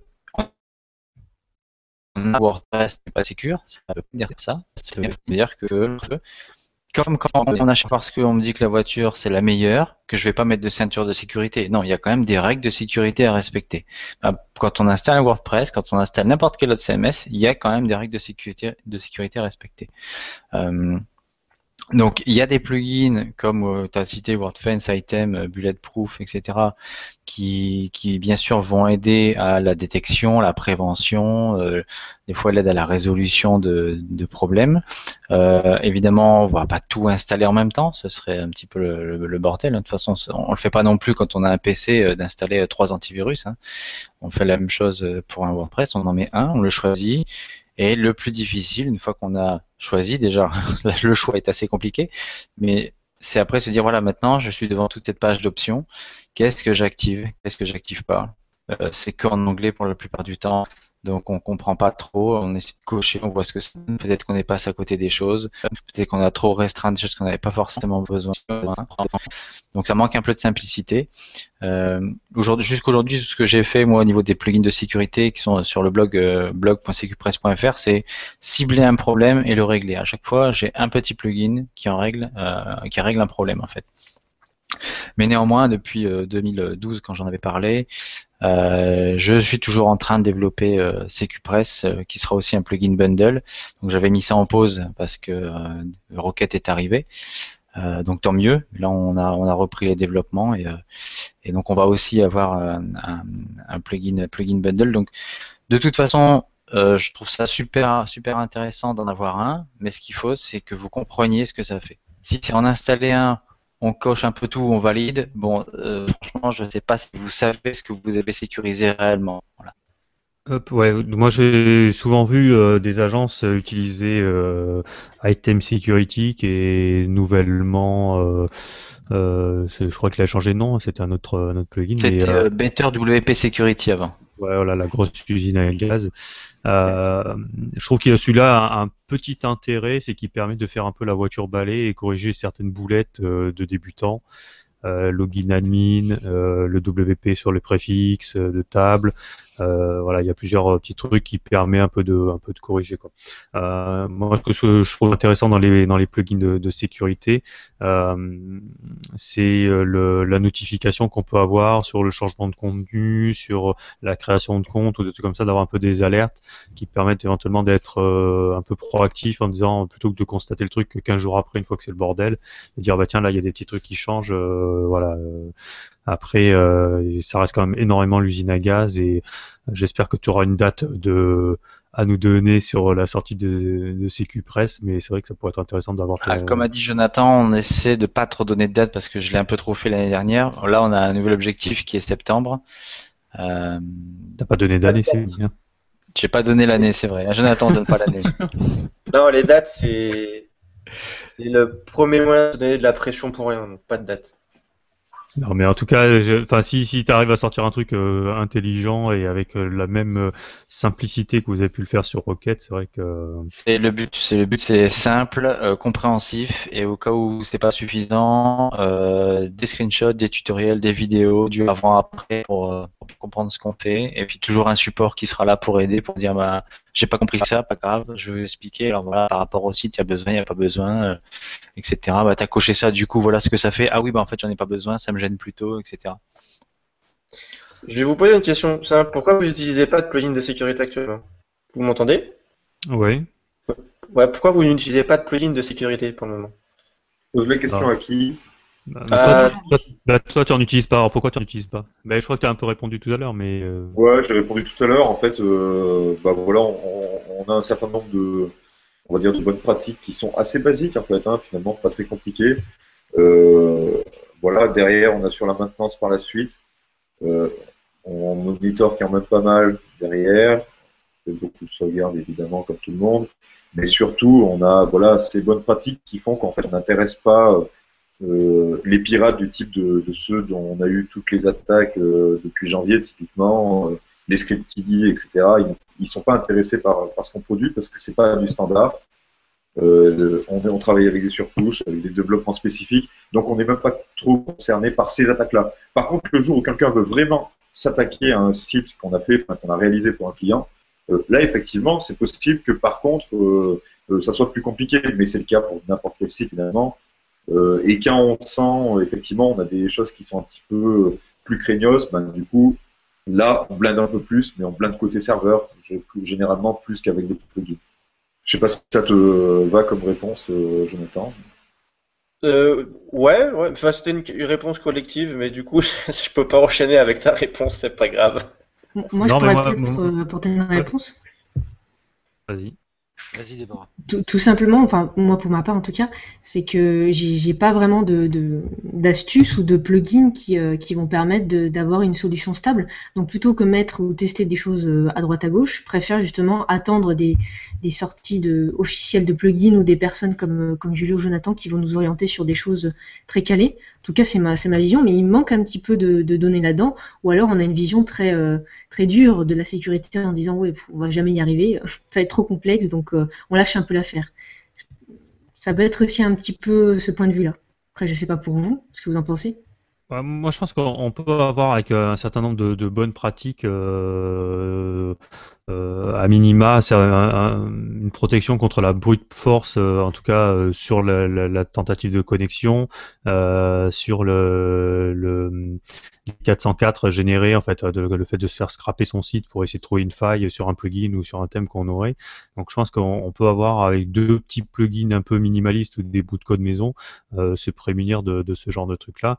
Euh, après, si c'est une attaque délibérée, c'est sûr que bon, euh, aucun site pourra y résister. Euh, moi, j'ai tendance à ne pas mettre de plugin de sécurité euh, parce que euh, c'est le gros bordel euh, à configurer. Et quand j'en mets un, souvent c'est Sucuri parce que pour moi c'est le celui qui est le plus light en fait et qui est le euh, quand on le couple, on, le couple avec l'offre de Fire de WOF, là, de Firewall applicatif, euh, je trouve qu'on a sur des sites un peu sensibles une offre de protection quand même qui est en amont en tout cas assez intéressante. D'ailleurs, justement, Julio, est-ce que qu'est-ce que tu penses de ces offres de firewall applicatif Est-ce que tu penses qu'au final, euh, c'est efficace ou pas? Oui, oui, quand même. Quand même, un firewall, euh, quand on peut avoir un firewall applicatif, c'est quand même, euh, un plus parce que ça, hum, ça évite euh, d'aller taper du coup dans du WordPress. Déjà, si tu es un cran plus haut. Donc, si tu peux euh, faire ta sécu un cran plus haut, c'est encore mieux. Euh, le problème, c'est que justement, bah, c'est vachement pas accessible, tu vois. Accessible en termes de accessible en termes de prix? Euh, ça pourrait être accessible en termes de prix, mais aussi simple à installer, facile à installer partout, etc. Je sais pas si euh, je prends un OVH mutualisé, est-ce que je peux faire ça facilement? Est-ce que tu vois, est-ce que c'est vraiment à la portée de chacun facilement? Je suis pas sûr.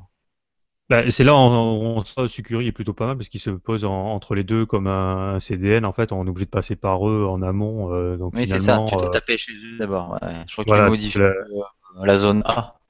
tu, tu changes tes DNS et en fait tu passes par eux, euh, donc ils font un filtre qui est pas mal. Après, tu as des hébergeurs, euh, euh, ça tout à l'heure, on va, on va revenir un peu sur l'offre hébergement, mais c'est vrai que euh, il y a des partenaires avec qui on peut travailler et qui ont des solutions quand même qui sont plutôt bien foutues maintenant en amont.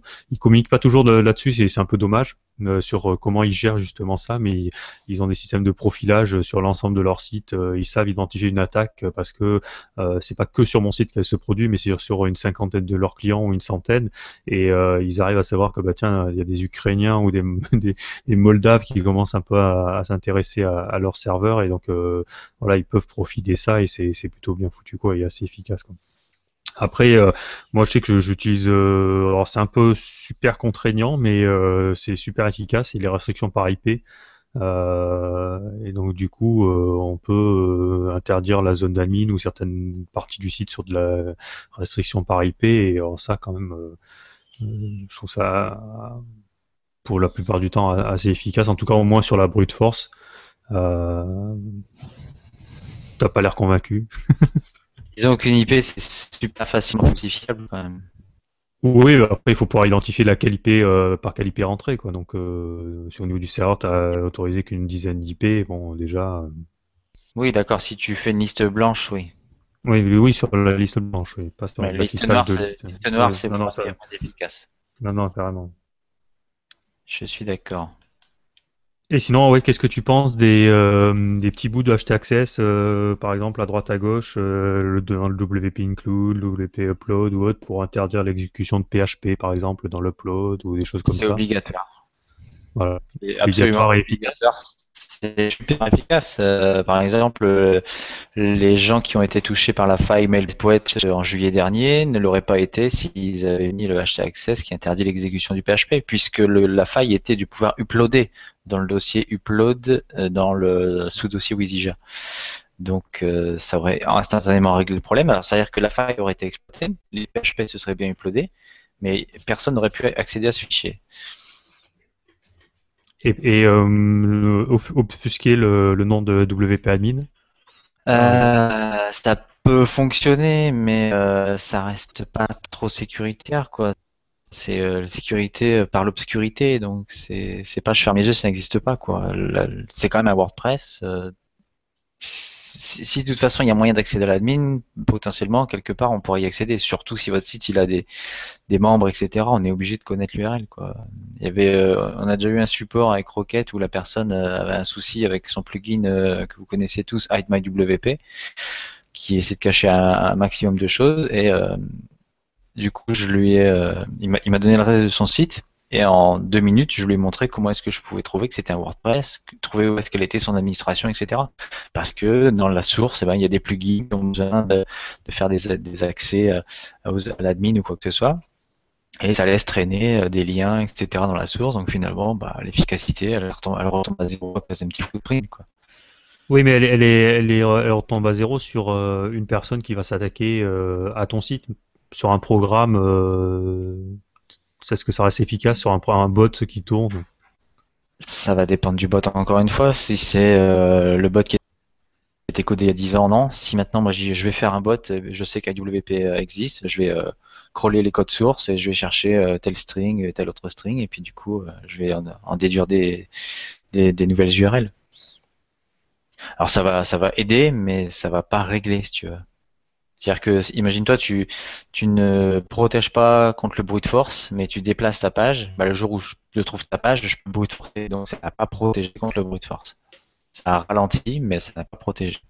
Non, mais en mettant du hashtag au bon endroit, euh, en, en changeant la, la, la, la position du, de l'admin, en changeant le WP content euh, pour l'upload de tes fichiers en le déplaçant, en remontant ton WordPress d'un niveau dans le, sur le serveur, euh, en Ouais, ayant une plus extension fais, plus c'est sûr, c'est sûr, c'est sûr.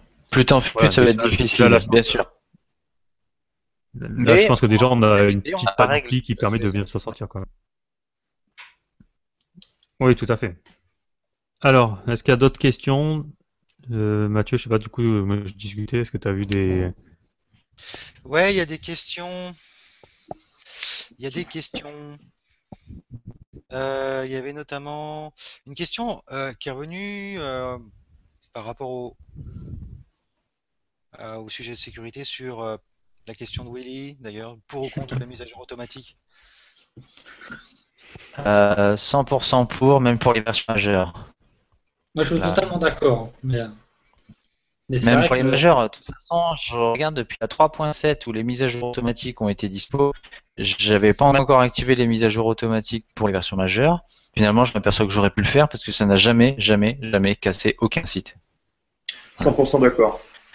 Tu parles pour le corps, mais pas pour les plugins. Ou tu parles pour le corps et le plugin. Les Alors, je parle pas pour les plugins, je parle pas pour les plugins, je parle vraiment que de WordPress. Parce que vous aviez pas eu un souci Bah, avec la mise à jour auto de WP Rocket? En fait, bah Julio, vas-y, t'expliqueras mieux. Euh, le souci, il y en a eu, on va dire deux, c'est que d'abord j'avais géré une mise à jour automatique euh, super rétrocompatible jusqu'à la 3.1, ce qui était donc pas prévu à la base. Donc j'ai un peu recodé ça à ma sauce et on a eu des problèmes chez, certains clients. Le plugin ne se réactivait pas après la mise à jour. Donc euh, pour un plugin de cache, ça a fait un peu chier. Du coup, j'ai dit c'est pas grave, je vais le recoder façon WordPress, beaucoup plus simplement, mais ce sera pas rétrocompatible aussi loin, c'est pas grave, ce sera la 3.7. C'est un prérequis, finalement on est à la 4.1, c'est c'est bien. Et euh, bizarrement, on avait encore des problèmes de, de non-activation du plugin. Et puis, euh, on a décidé de- d'enlever le, le code pour éviter d'avoir des problèmes, parce que forcément, euh, quand on a même, même 100 clients qui, ont le souci, c'est quand même gênant. Euh, et en même temps est arrivée la fameuse faille du plugin euh, WordPress SEO, je crois, ou euh, de Yoast, euh, où la mise à jour automatique a été poussée euh, de la part des développeurs. Et Yoast a, confirmé, enfin m'a confirmé sans que je lui pose la question, que hum, lui aussi, il, est tombé sur des, sites qui avaient le WordPress SEO désactivé. Ça veut dire qu'en fait, dans le corps de WordPress, la mise à jour automatique des plugins bug quand même. Comme je me basais dessus, bah, ça faisait forcément bugger ma mise à jour automatique. Donc j'ai préféré l'enlever en attendant que WordPress me corrige et quand on sera sûr que WordPress fonctionne, peut-être que je la remettrai. D'accord, donc en fait c'est juste un bug parce que ça marche pas encore très bien. Une fois que ça marchera nickel, il Bah n'y aura pas de raison de. C'est ça, c'est qu'en fait euh, le corps a super bien été testé, la mise à jour mineure et majeure ça marche très bien, mais pour les plugins ça n'a pas suffisamment été testé, ce qui fait qu'on s'est pas rendu compte que sur euh, le, je crois qu'il a 3 millions et demi d'installations, euh, Yoast, bah, sur 3 millions et demi, imagine-toi il y a 1% qui foire, euh, ça fait quand même 35 000 sites web qui, se fait, qui sont désactivés, c'est un peu trop quoi. Moi je veux pas non plus avoir 240 clients euh, qui se retrouvent avec le plugin désactivé quoi. Ouais, c'est énorme. Et du coup, en fait, la solution, ça serait de filtrer euh, quel plugin mettre à jour automatiquement ou pas. C'est ça la. Bah, même pas, parce que n'importe quel plugin, euh, si tu tentes des mises à jour auto à la façon WordPress, tu prends le risque qu'il se retrouve désactivé après la mise à jour. Ok. Oui, euh, Peut-être même 99 fois sur 100, mais le dernier pourcent, bah, ça va te faire chier. Ça touche tous les plugins en fait. Ouais. Ouais, parce que j'avais viré Rocket et j'ai eu le problème sur un contact form 7. Donc, euh, Mais sinon, 100% pour. hein, euh. Pour ceux qui, d'ailleurs, pour ceux qui viennent à Lyon, euh, ça sera mon sujet, hein, WordPress et la sécurité. Donc, je, je parle aussi de, de ça, de- des mises à jour du corps. Et pour ceux coup- qui viennent pas à Lyon, bah, c'est bien dommage. Et du coup, est-ce que le bug, est-ce que tu as testé si le bug se répliquait aussi sur les- la mise à jour des thèmes? Je n'ai pas testé, mais théoriquement, c'est la même chose. Les thèmes et plugins, euh, c'est la même chose. Alors que le corps, le code est un peu différent. C'est la main d'Iron Man sur ton. Tout Ah, à fait, ça. je l'ai co- je l'ai collé sur mon micro. Alors, euh, ouais, il y a des questions, mais qui sont plus forcément euh, sur autour de la sécurité, mais qui sont euh, Émilie qui demandait, voilà, euh, qu'est-ce qu'on vous vous répondez aux gens qui disent que un site WordPress c'est gratuit et que c'est juste des thèmes et des plugins à installer.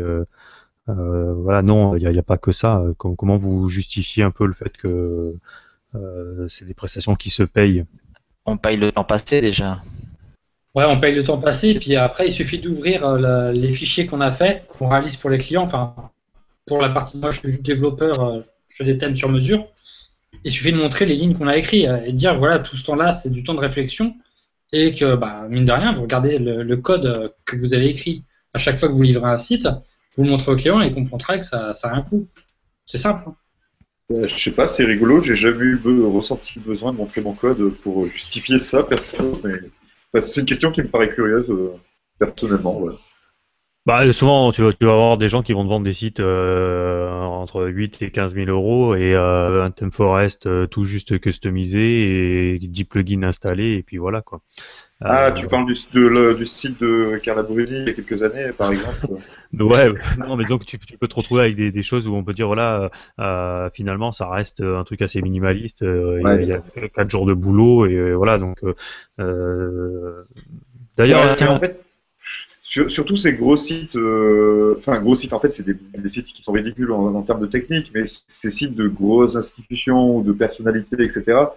En fait, ce qui a été vendu aussi cher, c'est d'abord bah, effectivement le, le travail pour le prestige du client, etc. Mais surtout aussi, c'est souvent c'est des trucs qui ont été où il y a, enfin, on peut espérer en tout cas beaucoup de travail en amont, et c'est ça qu'ils ont vendu, c'est la phase de consulting, de, de, de choix, de discussion, de euh, enfin voilà, j'allais dire la, la, cocaïne dépensée enfin consommée pendant les réunions, mais euh, tu vois ce que je veux dire, enfin, c'est-à-dire c'est c'est plein d'autres choses qui sont en dehors de, de WordPress en lui-même. WordPress c'est juste une solution à un souci de communication souvent dans ces gros sites. Après sur les tout petits sites, euh, genre le, le petit freelance, en fait installateur de site internet qui vend cette prestation, cette prestation d'installation, ben euh, oui, son client va pouvoir le télécharger, et l'installer tout seul, mais euh, bah, Il faudra six mois pour le tout faire. monde n'a pas envie de le faire. Enfin, je sais pas. Ouais. D'a- D'ailleurs, j'ai une question un peu euh, qui sent de répondre à la, définition de ce qu'est la GPL et de des règles qui s'appliquent autour de WordPress, euh, des plugins payants ou pas, l'histoire des licences, euh, qu'est-ce qu'on paye sur un plugin premium, enfin voilà. Jonathan, je te sens chaud là. Chaude quoi? Ouais. Euh, je pas chaude de la suite. Euh, le. Alors, je suis pas forcément la meilleure personne pour parler du GPL, mais, de ce que j'en sais. Euh, pour un plugin premium en tout cas, le GPL, en fait, ce que vous payez sur un plugin premium, c'est vous payez pas le plugin, vous payez pas le code, vous payez les, les mises à jour et le support. En fait, le code est le code est GPL, donc c'est-à-dire que le code est à disposition de tout le monde s'il le demande. Et quelqu'un peut très bien, s'il le souhaite, sur certaines conditions, et c'est bien sur certaines conditions, reprendre le code, s'en servir et le revendre. C'est la seule condition, c'est que cette personne-là, si elle veut revendre ce qu'elle a pris dans notre projet, c'est qu'elle doit renommer toutes les fonctions du projet initial, s'il y a un trademark dessus. Voilà, c'est la condition, enfin, voilà par rapport au, plugin premium et au niveau du, au niveau du GPL. Peut-être que Julio, t'es- tu connais bien GPL, euh, ouais, peut-être en parler. Mais plutôt diesel lui. Ah, ah, ah, ah. Euh, je connais bien, non, pas spécialement. Ce que je sais aussi, c'est que le, dès, dès que tu fais du code pour WordPress, il se doit d'être GPL. Et ce que tu peux mettre en copyright dedans, ce serait du CSS et du JS, mais il faut pas que ce CSS soit dépendant de WordPress, ni que le JS soit dépendant de WordPress. C'est-à-dire que si, euh, si dans ton CSS tu as mis des classes de l'admin WordPress, bah, ça veut dire que ton CSS a besoin de WordPress, donc en fait ton CSS devient GPL, par exemple. Donc dès que tu vas faire un enqueue script ou style, euh, boum, tu rentres dans la GPL. Ah bah direct, direct. Dès que tu touches à WordPress dans n'importe quel fichier, c'est que tu as besoin de WordPress, donc c'est que tu es en GPL. Maintenant, si ton fichier CSS, tu peux l'utiliser dans un, autre site, euh, dans un Joomla ou quoi, bah alors dans ces cas-là, ok, c'est le tien, c'est bien, c'est bien à toi. Pareil pour un JS. Tu as fait ta, ta propre librairie de quelque chose, tu l'inclus, ok, là, là, ça peut être copyrighté. Maintenant, si euh, ça c'est spécifique à ton plugin, plugin qui est fait que pour WordPress, ah bah alors le JS, il est GPL. Euh, alors tout à l'heure, on a Ma- Mathieu, là, tu as peut-être la question en tête là, sur, on parlait de certaines API, l'API Field ou je sais pas quoi là. Tu... Et alors, on a des questions sur les API. Ouais, il y avait la- l'API euh, Fields et la... là, j'ai vu que euh, Gilles avait posé une question sur la REST API. Alors qui a qui, qui a testé, qui a un avis? La REST API, Willy, tu avais testé dans la REST API, non? Ouais, ouais, j'ai testé la REST API. euh, Il y a encore du taf. Et euh, on en parlait tout à l'heure en fait sur le chat avec euh, Maxime, mais il est plus là. Euh, c'est sur la partie authentification qui est pas encore euh, qui est pas encore au point. Je, enfin, je trouve que c'est pas si simple à utiliser. Prenons un exemple, par exemple, pour faire euh, pour faire une requête sur les posts, choper des posts, il n'y a pas besoin d'être authentifié. Pour choper des méta associés aux articles, il faut être authentifié. Enfin, c'est des, choses comme ça qui sont pas intuitives, qui sont pas bien réglées encore. Et, et même, il y avait des petits problèmes de sécurité. Je crois, Julio, tu avais dû peut-être suivre sur, sur la REST API à ce niveau-là, au niveau de l'authentification, non? Ouais, il y a eu des soucis, ouais. Mais c'est toujours en bêta pour l'instant, donc dans un sens, bon, c'est pas trop recommandé de mettre en prod de toute façon. hein. C'est quoi? C'est l'authentification, c'est du basic auth? C'est quoi comme type? Il y a, il y a trois modes d'authentification. Il y a authentifi- authentification basique, il y a un autre et il y a un troisième mode, je sais plus ce que c'est. Mais euh, auth, tu l'as dit, non? Je sais pas, je pas entendu. ouais, ouais. Il y a, il y a haute, basique, il y en a un autre. En tout cas, ça rend bien service. Enfin, pour avoir testé la REST API, surtout la, la REST API de WooCommerce, c'est vraiment des outils qui, euh, qui, qui permettent de gagner du, du temps et de faire des choses euh, euh, assez pas mal quoi. C'est, euh, on- on- il y avait eu une conférence à WordCamp Londres, conférence sur le, la REST API. Et euh, c'est vrai que du coup, bah, on peut, on peut plugger, enfin, on peut imaginer des, sites internet avec un front en Angular et puis euh, tous les appels à, WordPress faits par la REST API. Du coup, on obtient des, sites internet vraiment, euh, vraiment rapides. En termes de performance, c'est, je pense que justement, en termes de création site internet, le gros avantage de la REST API, c'est de pouvoir créer des sites très rapides, qui vont être très rapides. Alors tiens, justement, tu parles de très rapide, à part mettre un cache, euh, comment on optimise euh, le chargement d'un site? Comment on l'optimise? Ça, de toute façon, ça, ça, c'est déjà à la source. Il faut un bon hébergement. Si on n'a pas un bon hébergeur, ben, on va pas avoir, on peut pas faire des miracles. Donc déjà, dans, la première chose à faire, c'est sélectionner un bon hébergeur. Et après, c'est euh, dans la, dans ses, dans la limite de ses connaissances, c'est aussi choisir le bon thème. Parce qu'en fonction du thème, tu as un thème qui va, qui va bien ajouter, qui va ajouter correctement toutes les inclusions CSS euh, et JS. Par exemple, euh, je sais pas, euh, si on a une Google Map qui doit apparaître que sur la page contact, bah, ne pas afficher le JS de la Google Map sur toutes les pages, ne l'ajouter que sur la page contact. Donc ça passe aussi par le, le choix du thème, mais là il faut, c'est un peu délicat parce que du coup on peut pas le savoir sans tester le thème. Si on n'a pas acheté le thème, on peut pas savoir s'il est bien codé en termes de performance ou pas, mais ça passe par là aussi, donc euh, ne pas choisir une usine à gaz.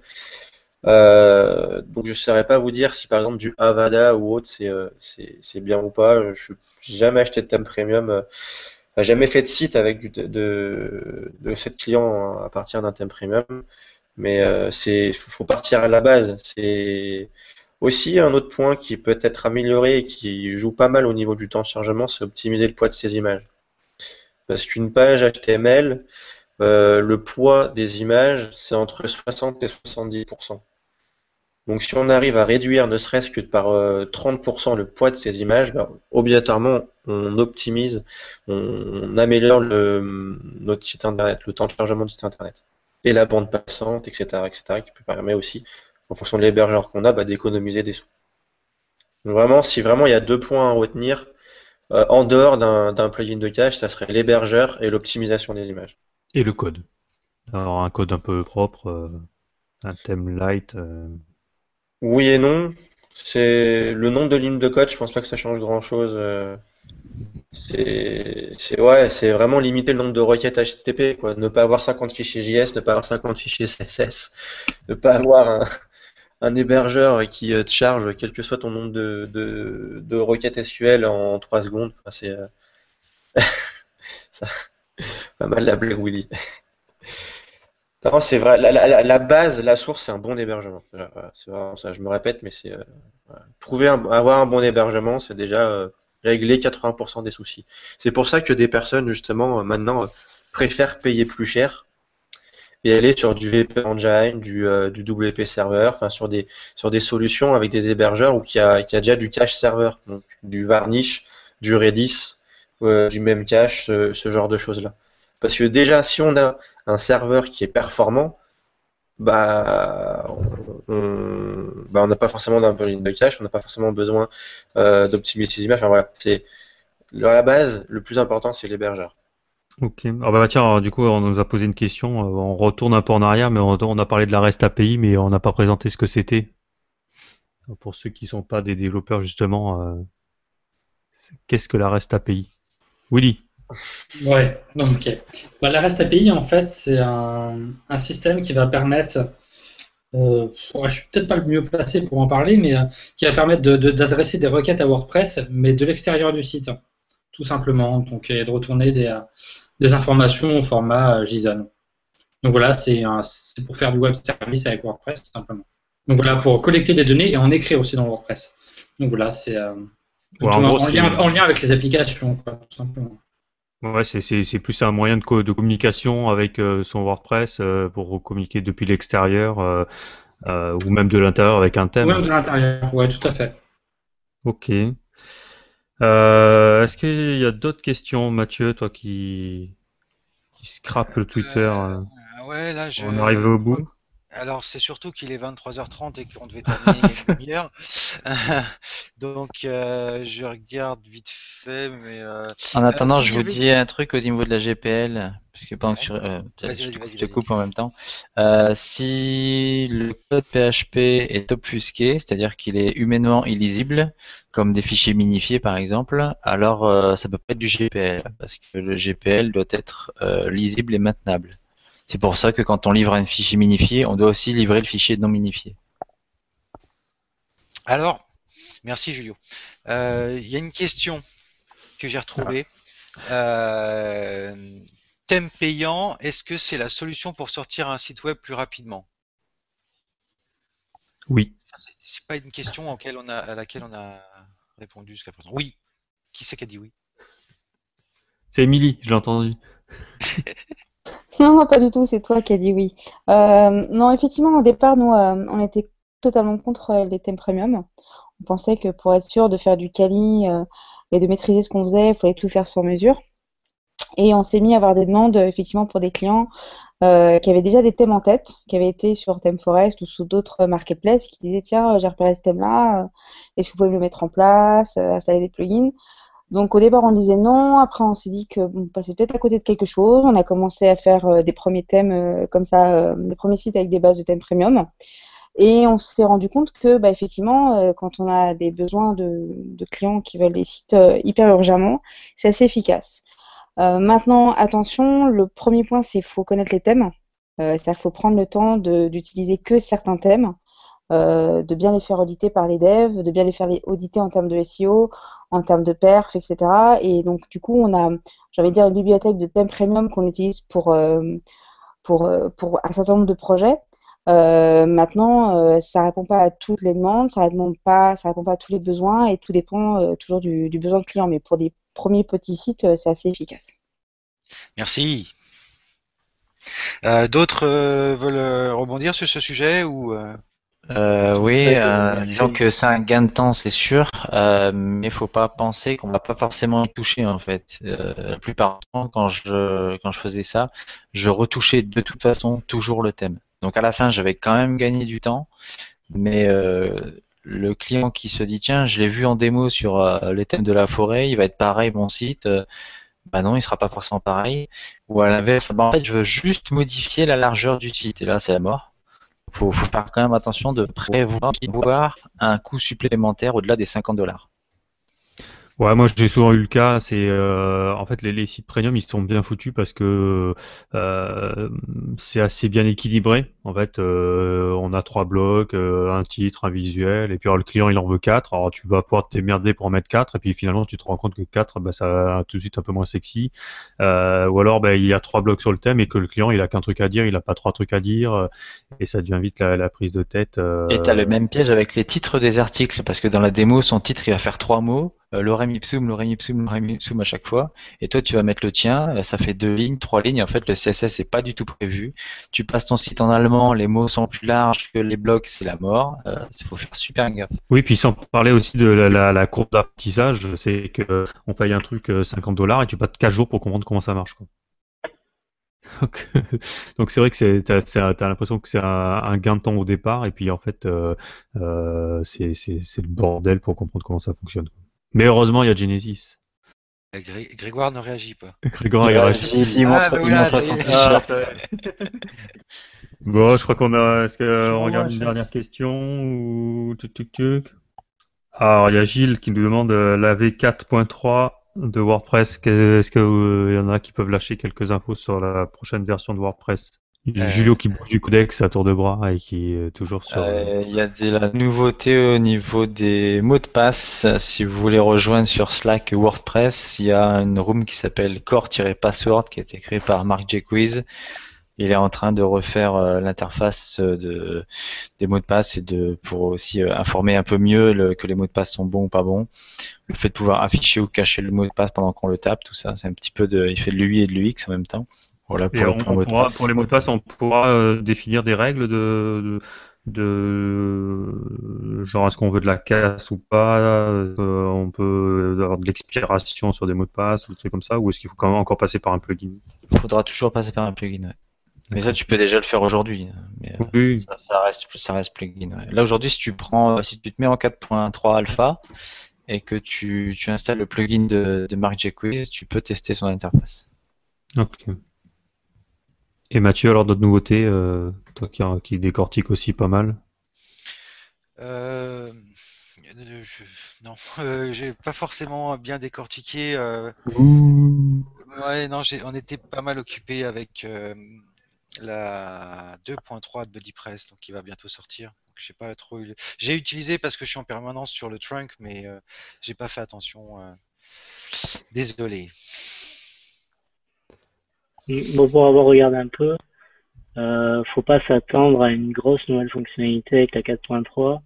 Euh, le focus principal, il est sur euh, améliorer l'interface d'admin pour euh, que ça soit beaucoup plus utilisable euh, sur tout ce qui est euh, touch, euh, touch device, donc mobile, tablette et tout ça. C'est le focus principal de la release, donc il n'y aura pas des trucs de dingue qui vont apparaître avec cette mise à jour. Merci Rémi. Ah tiens, je, je vois que vous réagissez sur les, les, les nouveaux pictos là, qui ont été intégrés dans la dernière version de WordPress. Il y en a qui disaient que c'était un moyen de moucharder un peu ce qui se passait sur notre site. Euh, vous en pensez quoi, cette histoire-là Euh, bah, c'était vrai. On peut les désactiver. Non, mais du coup, c'est- c'était quoi le, cette, le de l'histoire en fait? C'est- Bah, c'est juste que ça va choper une URL externe et c'est pas forcément top de, de faire ça, quoi. D'accord. Puis déjà pour une question de perf aussi, tu fais appel à plein de, de du à plein de, de requêtes externes URL distantes. euh, bah, Sachant que c'est chargé par défaut, hein. je crois qu'on n'a pas le choix de le récupérer, non C'est ça? Je sais pas si c'est fait par défaut, je sais pas du tout.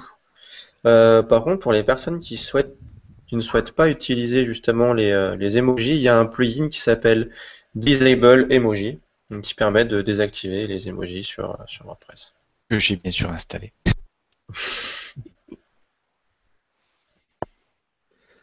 Très bien. Bon, ben écoutez, je crois qu'on a fait le tour.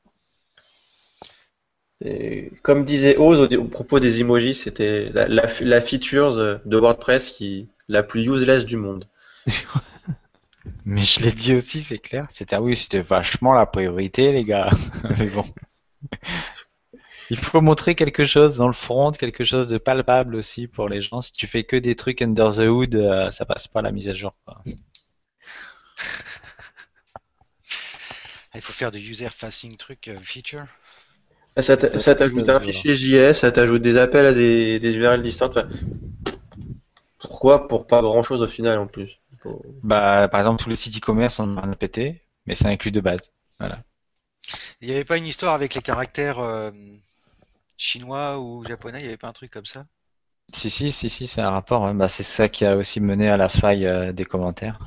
D'accord. Les fameux UTF-8 en base de données, tout ça.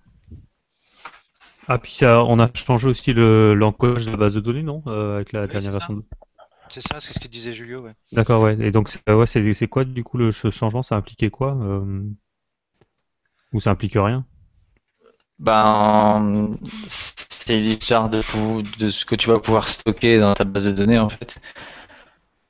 Toujours ces fameux problèmes d'encodage euh, entre ci et ça, et euh, je vas pouvoir stocker directement des, des kanji, etc., ce qui était apparemment pas possible. Et du coup, grâce à ça, ça a aussi pu euh, gérer le- les emojis. Du coup, ils ont fait un peu une pierre, une pierre de coups, quoi. Ok. Euh, Grégoire, tu nous fais une conclusion?